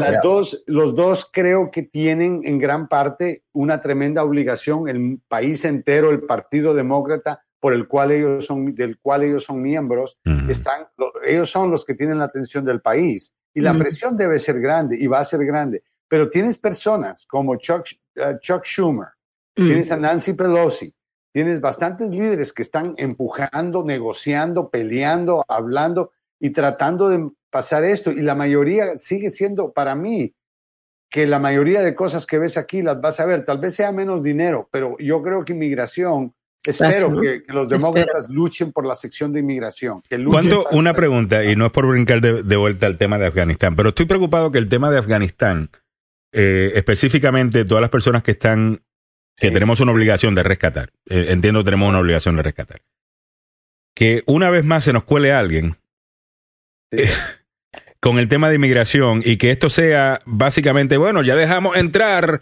a 40 mil, 50 mil, 60 mil que vinieron de Afganistán, ahora quieren legalizar a toda esta gente, entonces Pero- siento... Pero esta gente, Son dos cosas. estos números son muy diferentes, 40,000 No, no, no estoy hablando de que si son, no, claro que son dos cosas completamente Comparado distintas, Mili. La pregunta, pero yo estoy hablando política, recuerden, yo estoy hablando políticamente. Entiendo que son dos cosas completamente distintas. Estoy hablando Claro. en cuanto al ambiente político que crea el hecho de haber traído a tanta gente de Afganistán en cuanto a la decisión y la oposición que vamos a ver en el Senado por los republicanos y por demócratas que cuentan con el voto de republicanos para ser reelectos. Me refiero a Manchin, me refiero a, a, a Sinema. Ya. Claro, e- ellos son los únicos. O realísticamente hablando, esto no pasaría con 60 votos en el Senado, nunca. Claro, claro. Sí. eh, Si hay posibilidades, mira, el país está de acuerdo con lo de inmigración, que está en esto. El país, la mayoría de la gente, incluyendo republicanos, están dispuestos. A, a- a- a- a- a legalizar a DACA, legalizar al TPS. O sea, definitivamente hay un interés en el público. Sí, pero la política es dinámica, abogado. Eh, eh, Estaban, están, pero ahora con la nueva información a la que tienen acceso, de que viene toda esta gente de Afganistán, me pregunto yo cómo podría eso afectar el psyche, ¿no? ¿No? La, la, la psicología del estadounidense, Pero yo no creo. Específicamente con los mensajes de miedo que están escuchando en Fox News y en el resto de los lugares, tú sabes. Sí, Ah. claro, eh, pu- puede ser, pero eh, con respecto a este plan, específico. La oposición más grande que pueden tener Manchin y Cinema es por la parte presupuestaria de que no quiere que se le aumente tanto, eh, tantos impuestos. ¿De dónde se va a financiar este plan? Ahí está el punto, es una- un aspecto económico. Bueno, y la No es el- cantidad, creo que él mencionó que la cantidad era muy alta para él. Ah, Claro. Entonces, eso se puede limar, eso se puede, se puede negociar, pero no están, o sea, aquí nos está hablando de personas ilegales. Hay que ser claros. Este plan que incluye la ciudadanía para cierto grupo de inmigrantes indocumentados en cierta manera, pero es- son legales, o sea, son documentados porque son gente que tiene DACA, tienen permisos de trabajo, tienen licencias, son trabajadores agrícolas que tienen una visa especial Mm. y son eh, TPS que no están ilegales. Claro que el TPS ya se va a cortar, o sea, ya estamos pronto a que se, Pero- se, se, se acabe. Aquí, aquí estás legalizando a personas que si no se legalizan ahora van a convertirse en indocumentados. Así es, pero el, el, el, el argumento que hay es que estas personas están ya bien centradas acá, son no, no, claro, en este claro. momento son legales. No estamos hablando de indocumentados por completo, entonces sería irracional Eso, que no eso se- va a requerir una, unas 60 votos en el Senado, a menos que hagan una excepción, pero fuera de eso, ya, ya sí, esto está relacionado al dinero y por eso es que lo pueden hacer con 50. ¿no? Y a la larga, los 11 millones de indocumentados se van a beneficiar porque entre la gente de DACA eh, están, los- tienen papás que son indocumentados, que luego, si se hacen ciudadanos, pueden pedir a los padres, también igualmente los trabajadores. O sea, esto no es, no digamos que no tomemos a menos, no digamos, ah, no son los 11 millones que, que, que están eh, siendo beneficiados, son apenas 5 millones. Bueno, estos 5 millones pueden ayudar a Mm. sus padres, a sus hijos, a, eh, puede, puede haber una eh, efecto. Guillermo Alvarado dice, Pelosi hizo exactamente lo que sabe hacer bien, hacer un discurso bonito ante las cámaras y medio y, o, ¿ya usted sabe qué? La leche a último momento, el bill que pasó le quitó la sustancia. Pelosi es de lo peor. Siento que, siento que Guillermo quería que se fueran un poquito más hacia la izquierda. Eh, no estoy diciendo que Guillermo es izquierdista, simplemente que a lo mejor está más de acuerdo con algunas eh, cosas. ¿A, a qué se refiere? Eh, No, no estoy completamente eh, eh, claro. Eh, Samuel, ¿estás claro? Pelosi hizo un trabajo excepcional, eso, eso lo dije desde el principio, por el trabajo que hizo de romper alguna gente que estaban oponiéndose directamente a la- al, al pro- al proyecto, pero hubo 24 horas que fueron bastante complicadas, un despelote de 24 horas, donde la, el portavoz de la Cámara dijo a sus colegas antes de la votación que la legislación conduciría a una inversión federal a la par del New Deal, que es eh, un acuerdo de los años 30 y de la gran sociedad en la época de Johnson. O En los sea, 60. correcto. Que nos trajo Medicare y nos trajo Y, y se quiere expandir en Medicare. Todo eso, horrible, horrible. No solo está- se está construyendo una infraestructura física, estamos construyendo una infraestructura humana, dijo Pelosi ah, en el piso de la Cámara. Ahora, eh, el, el New Deal definitivamente que yo creo que todavía sigue siendo eh, visto en los Estados Unidos como algo positivo, ¿no? Y muchas personas creen que el- eh, tienes dos Estados Unidos, antes del New Deal y, y- y luego, eh, o sea, el gobierno que usted reconoce hoy día, el gobierno federal que usted reconoce hoy día, eso es de Franklin Delano Roosevelt, de su administración y el New Deal, ¿no? El Seguro Social, el FDIC, eh, o sea, este Fannie Mae and Freddie Mac, eh, si no estoy equivocado, o sea, to- todo eso, todos estos departamentos. eh. New Deal. Ahora, la gran sociedad de Lyndon Baines Johnson, en donde había mucha más ayuda eh, para la gente eh, pobre, welfare y, y el resto. No sé si es visto de la misma manera como exitosa, eh, históricamente hablando, de que había algunas cosas buenas como Medicaid y Medicare, um, pero no, no todo el resto de la gran sociedad. No sé si utilizaría esa, Es, es la la comparación. política misma que tú has hablado en otros temas que se utilizan, ¿no? El tema es pega fuerte en contra de los demócratas. Como republicano, tú argumentas que todos los que están recibiendo welfare son mantenidos, Ya. Mm. no quieren trabajar, son unos flojos, ah, eh, usan drogas. Y aunque eso sea cierto, tal vez con el punto 0001% de la población, Puede que sea más ahora. puede que sea más, abogado. Puede, Pero puede la ser. mayoría de personas. Entonces el gobierno no está haciendo el trabajo bien hecho, porque la realidad es de que es la obligación del gobierno asegurarse que todos los que reciben estos beneficios tienen el derecho de recibirlos.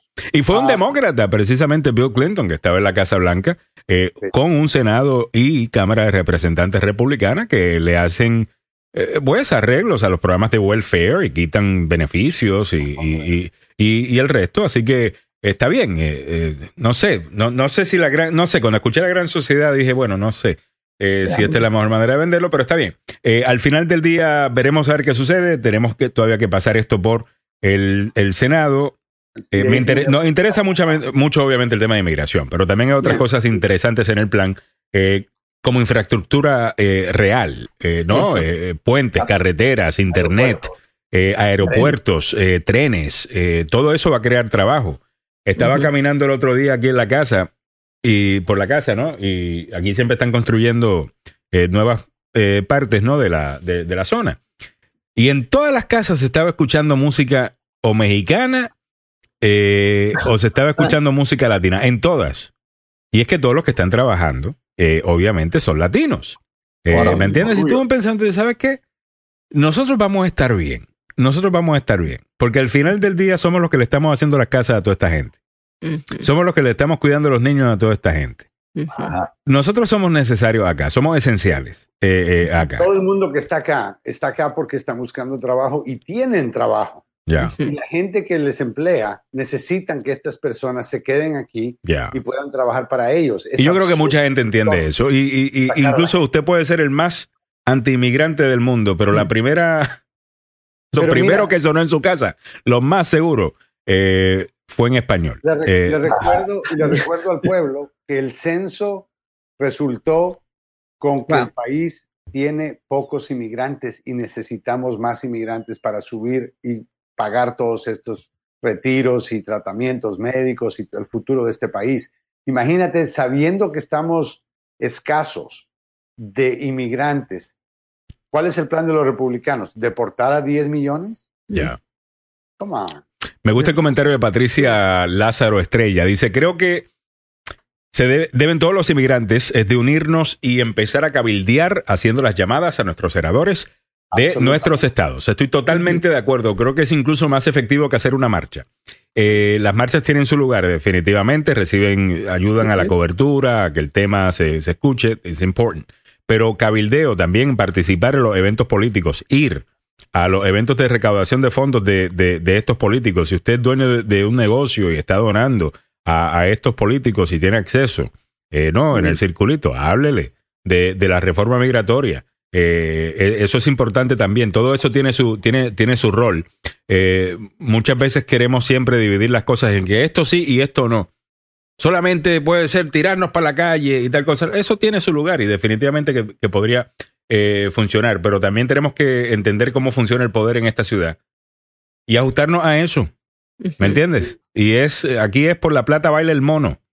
Ah, y aquí tenemos varios, incluyendo este que tenemos aquí maravilloso, que tiene sus audífonos puestos y siempre está ahí eh, pensando. Eh, Cojuste y Galvez dice Alejandro Negrón, tienes razón, después de que desconecto a las 9.30, pongo música en mi oficina y de ahí nadie eh, para, eh, Nadie más. eh, Nadie más. para la, de- totalmente. Ah, y, y- y también, o sea, yo no sé qué tan espirituales son ustedes, pero en esas casas, mientras las están formando, lo primero que se está escuchando es español. La primera vibra de música que se está retumbando en esas paredes es música en español. Eh. Yo creo que eso, no sé, lo, lo vi y, y sentí algo cuando, cuando, cuando lo vi. I'm like, that's right. Quéjense todo lo que les dé la gana. Eh, Pero Pero- gracias a nuestra comunidad tienen su casa, no se hagan. Bueno, la, la tienen hecha, ¿no? Ellos trabajaron la por fabricaron, pues vaya. Claro, claro. Eh, Usted la compró, es suya, no le está quitando. dinero y la casa le salió más barata. Es así. Es, Hace poco- es así, es así. Hace, hace poco vi un programa en la televisión pública de Maryland y hablaban precisamente de la falta de mano de obra de las cangre- cangrejeras en, el- en la bahía Chesapeake. Oh, eso está, pero crítico. Inicialmente Eso una familia que eh, una familia que lleva años en la bahía traía un grupo de gente de México para hacer el trabajo. Pero a raíz de lo que ocurrió con la anterior administración, tuvieron que recortar el número de personas. Adivina qué, qué- qué pasó. Económicamente les afectó directamente en sus ingresos. So, eh, lo que digan que no hay necesidad de migrantes que vengan de otros países, la, la gente de América Latina viene a aprovecharse del gobierno, etcétera, etcétera. Bueno, A eso, a eso que dicen esas cosas me gustaría que llevarlos a lugares como eso o que le den una revisada a los que están trabajando sacando basura, cortando el césped y un montón de trabajo que los estadounidenses no quieren hacer. Samuel, no tienes que irte muy lejos. Vamos a la historia. Este país comenzó ganando buen dinero con la esclavitud, aprovechándose de la labor más gratis y completamente gratis que Mm. pudieron encontrar. Y pelearon una guerra para mantener la labor barata. Y no mataron y se murieron americanos por pelear porque la mano de obra tiene que ser barata. Y de ahí crearon la tercera enmienda, la décima tercera enmienda, Mm. que tiene que ver con, con, con la esclavitud y empezaron a llenar las cárceles de, de mano de obra barata. Y, y esencialmente los inmigrantes tomamos ese papel y lo Mm. hemos tomado por muchos años y todos entendemos que vamos a ganar menos dinero de lo que gana un americano. Dice María Isabel Moreno, pero abogado, ahí está el negocio, tener a la gente indocumentada pagando impuestos sin Exacto. ningún beneficio, con la ilusión de que un día le den papeles. Así Mm. siguen pagando los retiros de los americanos sin que el futuro de ellos reciban algo. El punto de María Isabel menos- es importante porque sí pagamos Claro, el seguro, abogado, porque Pero, pero por lo menos que no me deporten entonces, que no me arresten, que no me separen de mis niños, que no me maten. Si entienden que yo voy a pagar el Social Security de, de ustedes, porque a mí no me lo van a dar cuando yo me retire, Mm. me tienen escondido. no sean tan tener- HP de encima amenazarme con, que- con que me van a deportar. Eh, Zulma Glenda Martínez dice, por favor, ¿pueden conseguir la información a quienes debemos llamar a estos senadores para que pasen la reforma migratoria? Les acabo de poner un link, un enlace que dice house.gov eh, diagonal representatives. Ahí pones tu código postal y te dice cuál es tu representante. Eh, para Lo más seguro que puedes encontrar lo mismo para el Senado. En el Senado normalmente tienes dos, dependiendo tu estado. ¿De, de qué estado? de qué estado. Y todo el mundo en el estado tiene los mismos senadores. ¿Ok? Sí. Para la Cámara es basado en tu código postal, ahí te va a decir cuál es tu distrito y a quiénes son eh, los que tienes que contactar y puedes llamar, puedes eh, enviar un email, eh, ya, y, y participen también de los eventos. Ya. Yo, yo voy a hacer, eh, les, les voy a hacer la tarea más fácil. Estoy buscando la, la información. En el lado de Maryland es el senador Van, Van Hollen y el senador Brent Cardin. To- los dos de ellos son súper amigos de la comunidad inmigrante. Han sido Igual- muy, igual cercanos. Y en el lado de Virginia están Mark Warner y Tim Kaine, que también eh, son gente que han estado muy de cerca a los inmigrantes. Así que por Ahora, nuestra- lo chévere sería eh, que agarraran el número de, de Joe Manchin de West Virginia y le den como pandereta eh, eh, a, a ese número y también a la señora. Sinema de, de, de Arizona. Ya. eh, eh, con esto, aunque ella, no sé, como que algunas veces Yo como que no le gusta mucho la recomendaría- yo- presión.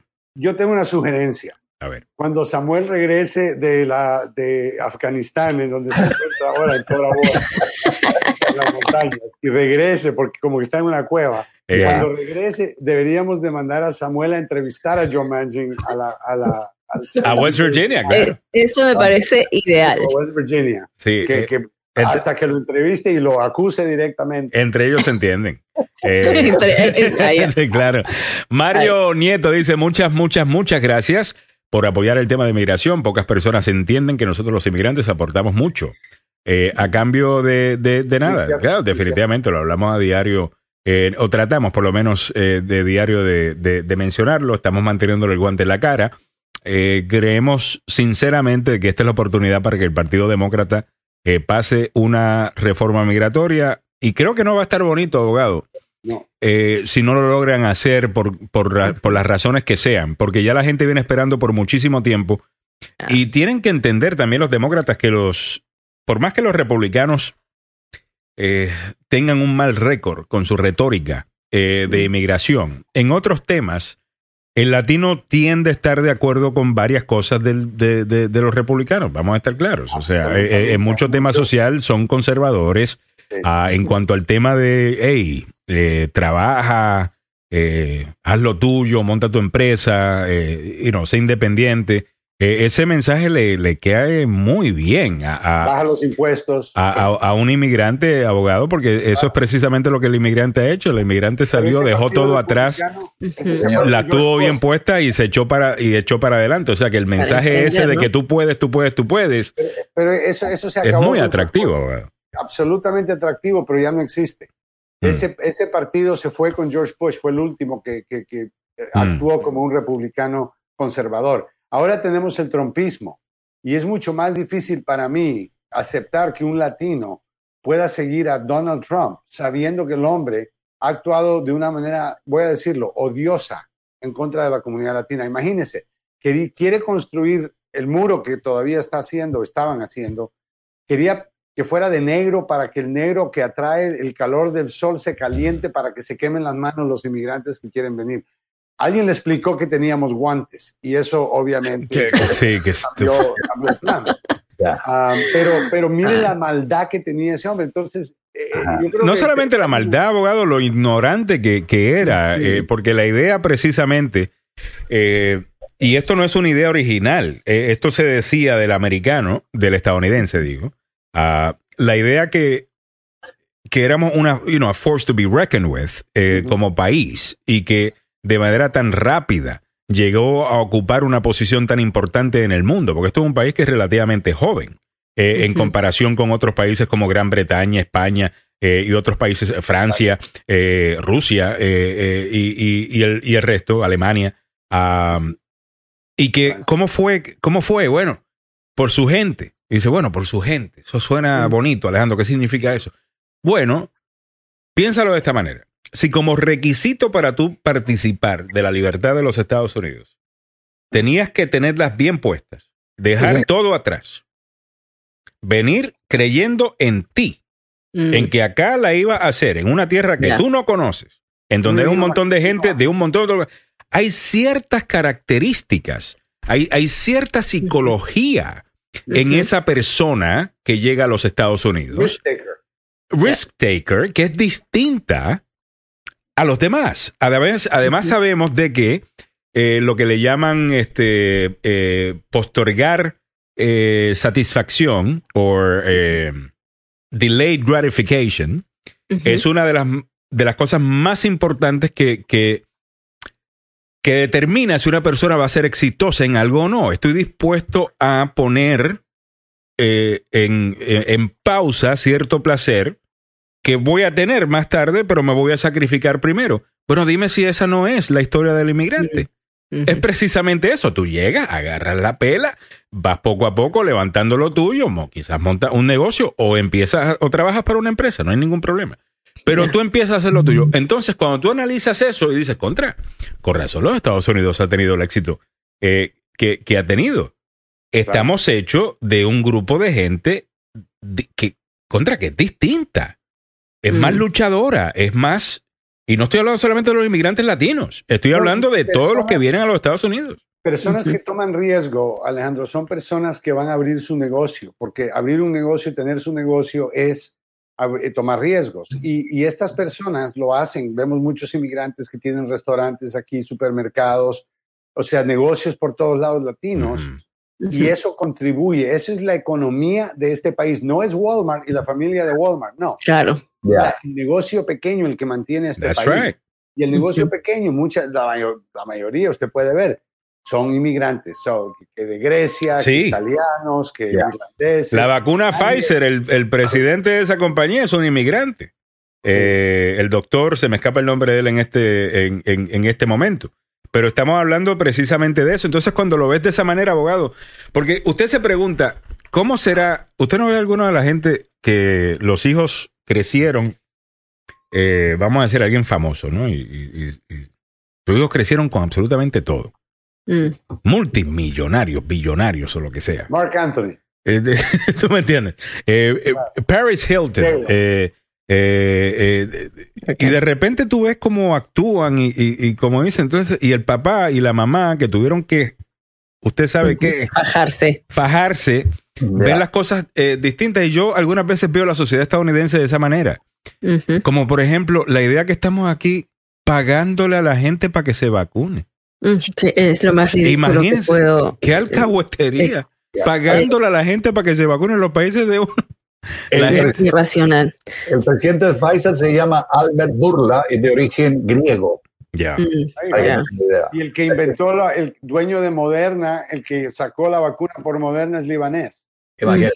Así ujú. que, o sea, una vez más, el mundo internacional tiene mucha gente talentosa y nuestros países ha, te- ha mandado mucha de esa gente para acá, a, a- a costillas de que ahora el país no tiene la gente talentosa ya. Mm. Y vienes para acá y te tratan como que, ¿me entiendes? Como que eres basura. Eh, no es- eso tiene que cambiar. Yo creo que tenemos que tratar a Lo que nunca voy a entender el Partido Republicano. mejor. Es lo que Claro. nunca va a entender el Partido Republicano, porque suena como que el credo republicano de ser responsable por tu propia vida, ser responsable por tus propios resultados, es Correcto. precisamente, si hay alguien a quien le trabaja por lo tuyo, eh, eh, no se queje y póngase a trabajar. Si hay un grupo de gente que automáticamente están de acuerdo con eso porque es lo que hicieron para venir acá, son los latinos. Pero Mm, si tienen papeles, cobran más.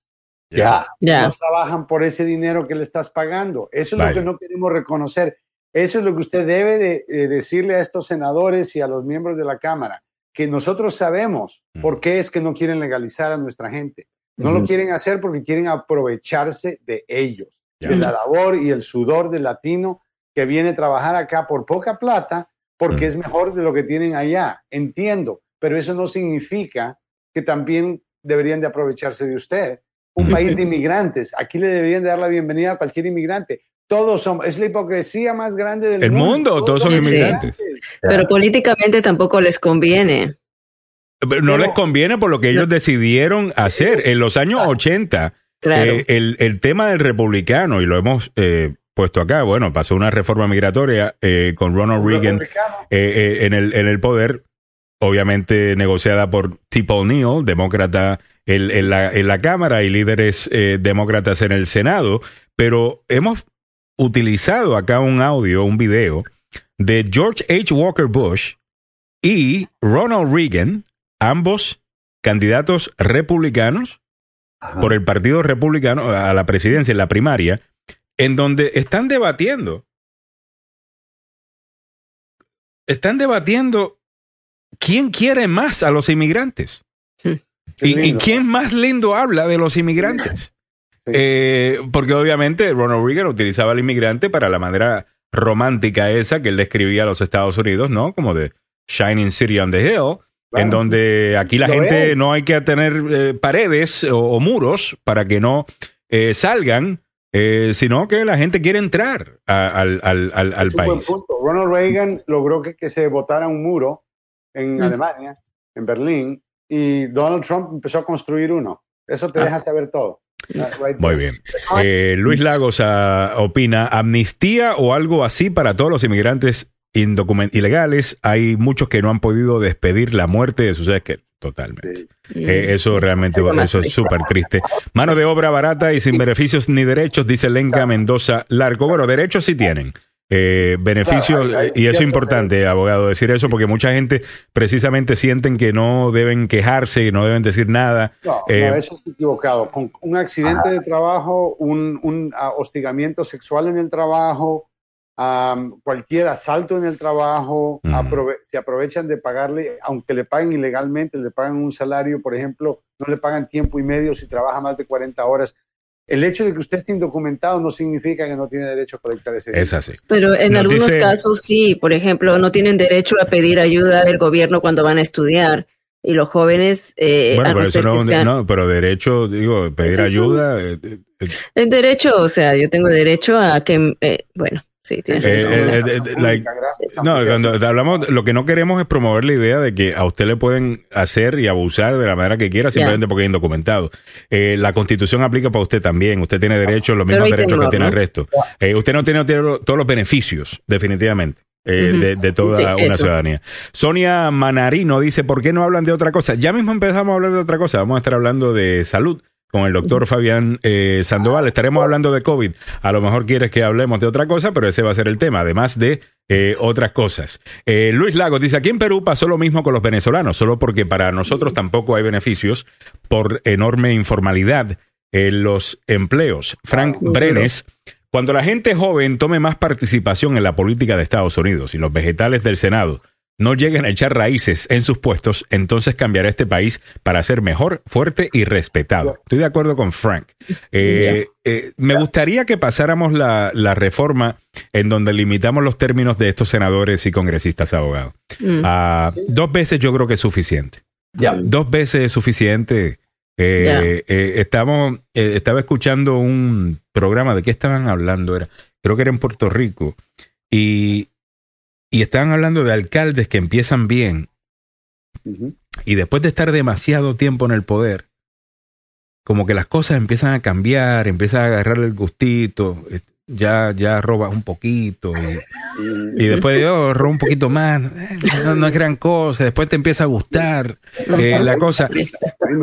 Y yo creo que es el tiempo, abogado, yo creo que la, la ¿cómo es? La naturaleza humana es la naturaleza humana y deberíamos entender la naturaleza humana. Entonces, ponerle un, un, un freno, decir, bueno, sabemos de que usted se va a convertir en, en un, en, en un pillo eh, después de tanto tiempo, así que le vamos a dar dos términos para que pueda utilizarlo. O sea, máximo ocho años, tanto en el Senado como en la Cámara. O sea, cuatro, cuatro veces puede ser reelecto en la Cámara y dos veces puede ser electo en el Senado. Digo yo, me gustaría. Yo le cambiaría un poquito más. Yo diría que los de la Cámara estén en el gobierno cuatro años para que no estén apurados de ser electos y después hacer campaña para volver a ser electos. Que se Ya. queden cuatro años primero. Lenca Mendoza Largo dice, abogado Maluf, llamé a su oficina muchas veces y no me han devuelto la llamada. Ok, eh, vamos a buscarte, eh, eh, vamos a resolver eso. Guillermo Alvarado, en la EB1A Green Card y la O1 Visa para gente extraordinaria y los inmigrantes que vienen, trabajar durísimo, sin eso, sin eso, no hubiese, se perdió el comentario. Eh. Muchas gracias, Guillermo. Estamos llegando a ti gracias a uno que trabaja fuerte y ha trabajado fuerte toda su vida. Ah, y no viene de, de- de cuna de oro. No, eh, vino como inmigrante con poco abogado. Esa historia deberíamos contarla más a menudo. Eh, eh, usted es medio tímido para esas cosas, pero eh, realmente usted vino aquí fue, eh, know, como cualquier otra. trabajando, tra- limpiando mesas en un restaurante. ¿no? Fue me- trabajó en mecánica. eh, mecánico, y con eso todo. fue pagando sus estudios, ¿no? Usted es literally self-made, eh, eh, hecho por, por sí mismo. Eh, cuéntenos un poquito de eso. Bueno, este país es un país de oportunidades y cuando yo tuve la oportunidad de, de poder ser residente en este país, que no fue al principio, llevó tiempo, como a todos, pero en esa época donde Ronald Reagan era presidente y había un poco más de oportunidad, Yep. fue donde yo miré, la, dije, el estudio para mí es, es lo que de verdad eh, yo quiero hacer. Y logré Mm. trabajar y estudié en la noche, toda la- iba al Community College, como el, el Montgomery College, pero en Miami. Yo fui a Miami Dade Community College Mm. y ahí trabajaba en la biblioteca trabajaba en una oficina. Mm. Sabes que yo fui el primero que empezó a enseñarle a los profesores cómo usar la computadora. Ándale. Yo sé que suena como que Va a ser, Joseph Maluf era Tech Media antes de que eh, Yo Tech Media fuera Tech Media. Cuando había que echarle gasolina y arrancar la computadora. Tiene un ropero. De- Tremenda cosa. Tiene un ropero. pero los profesores aterrorizados y los eh, del personal. Entonces me encontré mi trabajito y de ahí poco a poco y conseguí una beca para estudiar leyes en la universidad acá. Entonces no tuve que pagar la, la escuela de leyes, eso una vez más, el sacrificio que hice estudiando en la Florida. Pero eso lo puede hacer usted también acá, sus hijos lo pueden Ujú. hacer, sus nietos lo pueden hacer. Hay que, hay que empeñarse. Y deberíamos darle la oportunidad a la nueva generación a poder hacerlo también, abogado. Ya. Claro, y la gente puede hacerlo, mire, aunque usted crea que es mucho tiempo. Hay un montón de carreras. El estudio definitivamente es el futuro. Así y eso es. lo que yo me sacrifiqué para eso. A mí nadie me pagaron ni me forzaban a ir a la universidad. Yo veo hijos que, que uno les ofrece. y La, universidad no "Ah, la quieren. ya. No Ah, quieren ir. Y- pero, ¿me entiendes? Yo me lo gané. Yo estaba muriéndome por entrar a la universidad. Y esa es la cosa con el inmigrante que yo creo que es distinto, eh, a- abogado. Eh, ¿me, me entiendes? O sea, el país realmente se ha nutrido. Esto no es un mensaje populista. Eh, esto analícelo bien eh, eh, cu- cuando, cuando estamos analizando esto. Y usted ve por qué razón este país ha logrado estar donde, donde está. Esas ideas no las entiende eh, Donald Trump. Esas ideas no las entiende eh, esta otra gente abogado que aquí en Washington que se dedican básicamente a encontrar wedge issues. Ah, Nació, nació con cuchara de plata, mano. ya. ah, claro. Pero, pero su familia también son, fueron inmigrantes. O sea, el abuelo de él fue el primero eh, en, en- en llegar acá y no vino con mucho. Pero, pero nadie siente el sabor. Y montó, creo que fue un, prostíbulo, fue lo que montó. Tenía un. El abuelo de Trump, cumple el sí. dicho, ¿no? Se cumple. Muy popular, el, el uh, Trump in and out, le llamaban. Ah, Ay, ¿cómo, cómo, cómo? the Trump in and out. Creo que tenía un hotel que también era otra vaina. eh, de- en, en los pueblos estos de. eh, you know, del oeste, donde la gente iba a buscar oro y vaina. Creo que fue lo que, que leí una vez. Anyway, lo- al, al final del día ellos no entienden eso, como, como dice. Y deberían tener el Cruzar una mismo. frontera con temor, tener que esconder tu, tu cara porque la policía te puede ver y piensas que eres que estás indocumentado y estás indocumentado. Ya. Sí. Vivir bajo la sombra, exactamente. Eso es el sentir el sabor de ser inmigrante. Así es. Ah, y no es justo, no debería de ser un sacrificio, debería de ser una bienvenida. Cuando hay trabajo, cuando sabemos que ya estamos integrados en el sistema y estamos pagando impuestos. Es hipocresía no legalizar a los 11 millones que necesitan hacerlo ya. Ya. Ya. Sí. Bueno, eh, vamos, eh, la mamá de Trump era Maid, aparentemente era Maid, la mamá eh, de Mira, le conocen el chisme a, a- a la familia Trump. Bueno, llama al abogado Joseph Maluf, eh, que como usted mire, viene de abajo, pero ha llegado al, al tope, ¿no? De, de- de lo que él hace, además de estar entrenado como abogado. Eh, también sacó, eh, eh, ¿cómo estudió para poder enseñar ley? Sí, Ah, tengo una maestría sobre un doctorado que es una maestría en letras y eso Vaya. es lo que necesitas para, para ser profesor en la escuela de leyes, que es donde Samuel y yo nos vamos a, a retirar. vaya. Eh, wow, qué interesante. Eh, Llama al eh, al abogado Joseph Maluf al 301-947-8998. El abogado Joseph Maluf, con licencia para trabajar en Washington, Maryland y Virginia, que esto es importante, eh, tiene dos oficinas para usted, una en Gatesburg y la otra en Fairfax. Eh, Anote el número telefónico, es el 301-947-8998. El abogado Joseph Maluf, la demanda más rápida del oeste. Eh, eh, eh. Pasen, muchachos, pasen. Chao. Chao. Chao. All right, 858. No está Carlos, menos Traje- mal. Trajeron un potri, trajeron un, un, un- eh, ¿cómo es? Un, un burrito también en el día de hoy andaba por ahí. Ese es la mula de, de, de, de Millie para que no haga, eh, para que no se vaya a caer. Ah, siempre la tenemos. A ver, ¿de qué Una, trajimos eh, una eh, mulita para ti, para que no te vaya a caer, para que vaya un poquito más lenta. Eh, ah, no, perdón, tú puedes montar caballo recio y... y- Oh, y- claro. claro. Eh, I'm sorry, perdona, perdona, perdona. Pero- mira, mejor no digo nada. Eh, 858, también estamos llegando a ti gracias al abogado Carlos Salvado, salvadolaw.com. Es que, no, no- es que no me había ganado mi chancletazo del día y, y los extraño. Eh, llame al abogado Carlos Salvador, se ha sido acusado de un crimen como el que está a punto de acusarme Mili. Eh, llame al abogado Carlos Salvador, salvadolaw.com, salvadolaw.com. Dice la, Lenca, la, la, la mula La de Mili. mula de Mili sonó raro. súper- Sí, no, no, así como no, que- no que tú eres la mula, chica. La Claro, mula que ella, yo pensé al principio, wow, Millie lo está tomando muy bien. No, abogado, me quedé así. de Millie, ok. No, estoy- no, no, no, no, la mula que pases. utiliza Millie en el, aquí en el. en Mira, el- te quedó muy mal. Ok, bueno, vamos a borrar eso, ok. El, el, claro. El abogado Carlos Salvado, llámelo al 301-933-1814, 301-933-1814.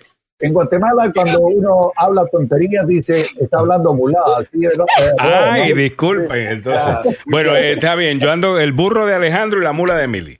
Eh, no, Sigue no, con pero, lo mismo. pero no que tú Mira. seas la mula, sino que tú utilizas una mula y yo tengo un burrito.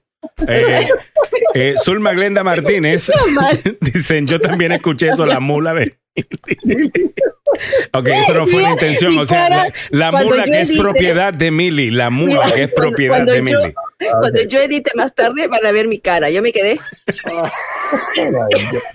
¿Qué está hablando usted? Wow, es un poco fuerte, Alejandro. hoy. Sí, hoy vine directo y al punto. Mire, chancletazo ganado. Eh, ahí está. Eh, bueno, muchas gracias a, a todos. Muchas gracias al abogado Joseph Maluf. Como siempre, fue un placer. Eh, a continuación, vamos a quedarnos acá hablando eh, sobre. Luis Lago dice: hablando de huevadas. There you go. Ese puede ser el nombre del segmento. Eh, buena, buena idea. No, no, se escucha No, feo no, eso también. Y Yesenia para decir, no la arregles más, Alejandro Negrón. O sea, o sea, sí, no me defiendas. Esa es una palabra fea. ¿Ah? No, sí. ¿Huevadas? Sí, no, no, no. no. Pero tú hablas de productos agrícolas todo el tiempo. Sí, no, pero eso está disfrazado. Es, Ah, ah, vaya. Pero mira, aquí, aquí viene uno que habla directito y al punto. El doctor Fabián Sandoval es nuestro próximo invitado y viene hablando. hable- Y viene hablando con nosotros del tema de salud. Primero vamos a identificar la emisora y en breve regresamos inmediatamente con el doctor Fabián Sandoval. No se lo pierdan.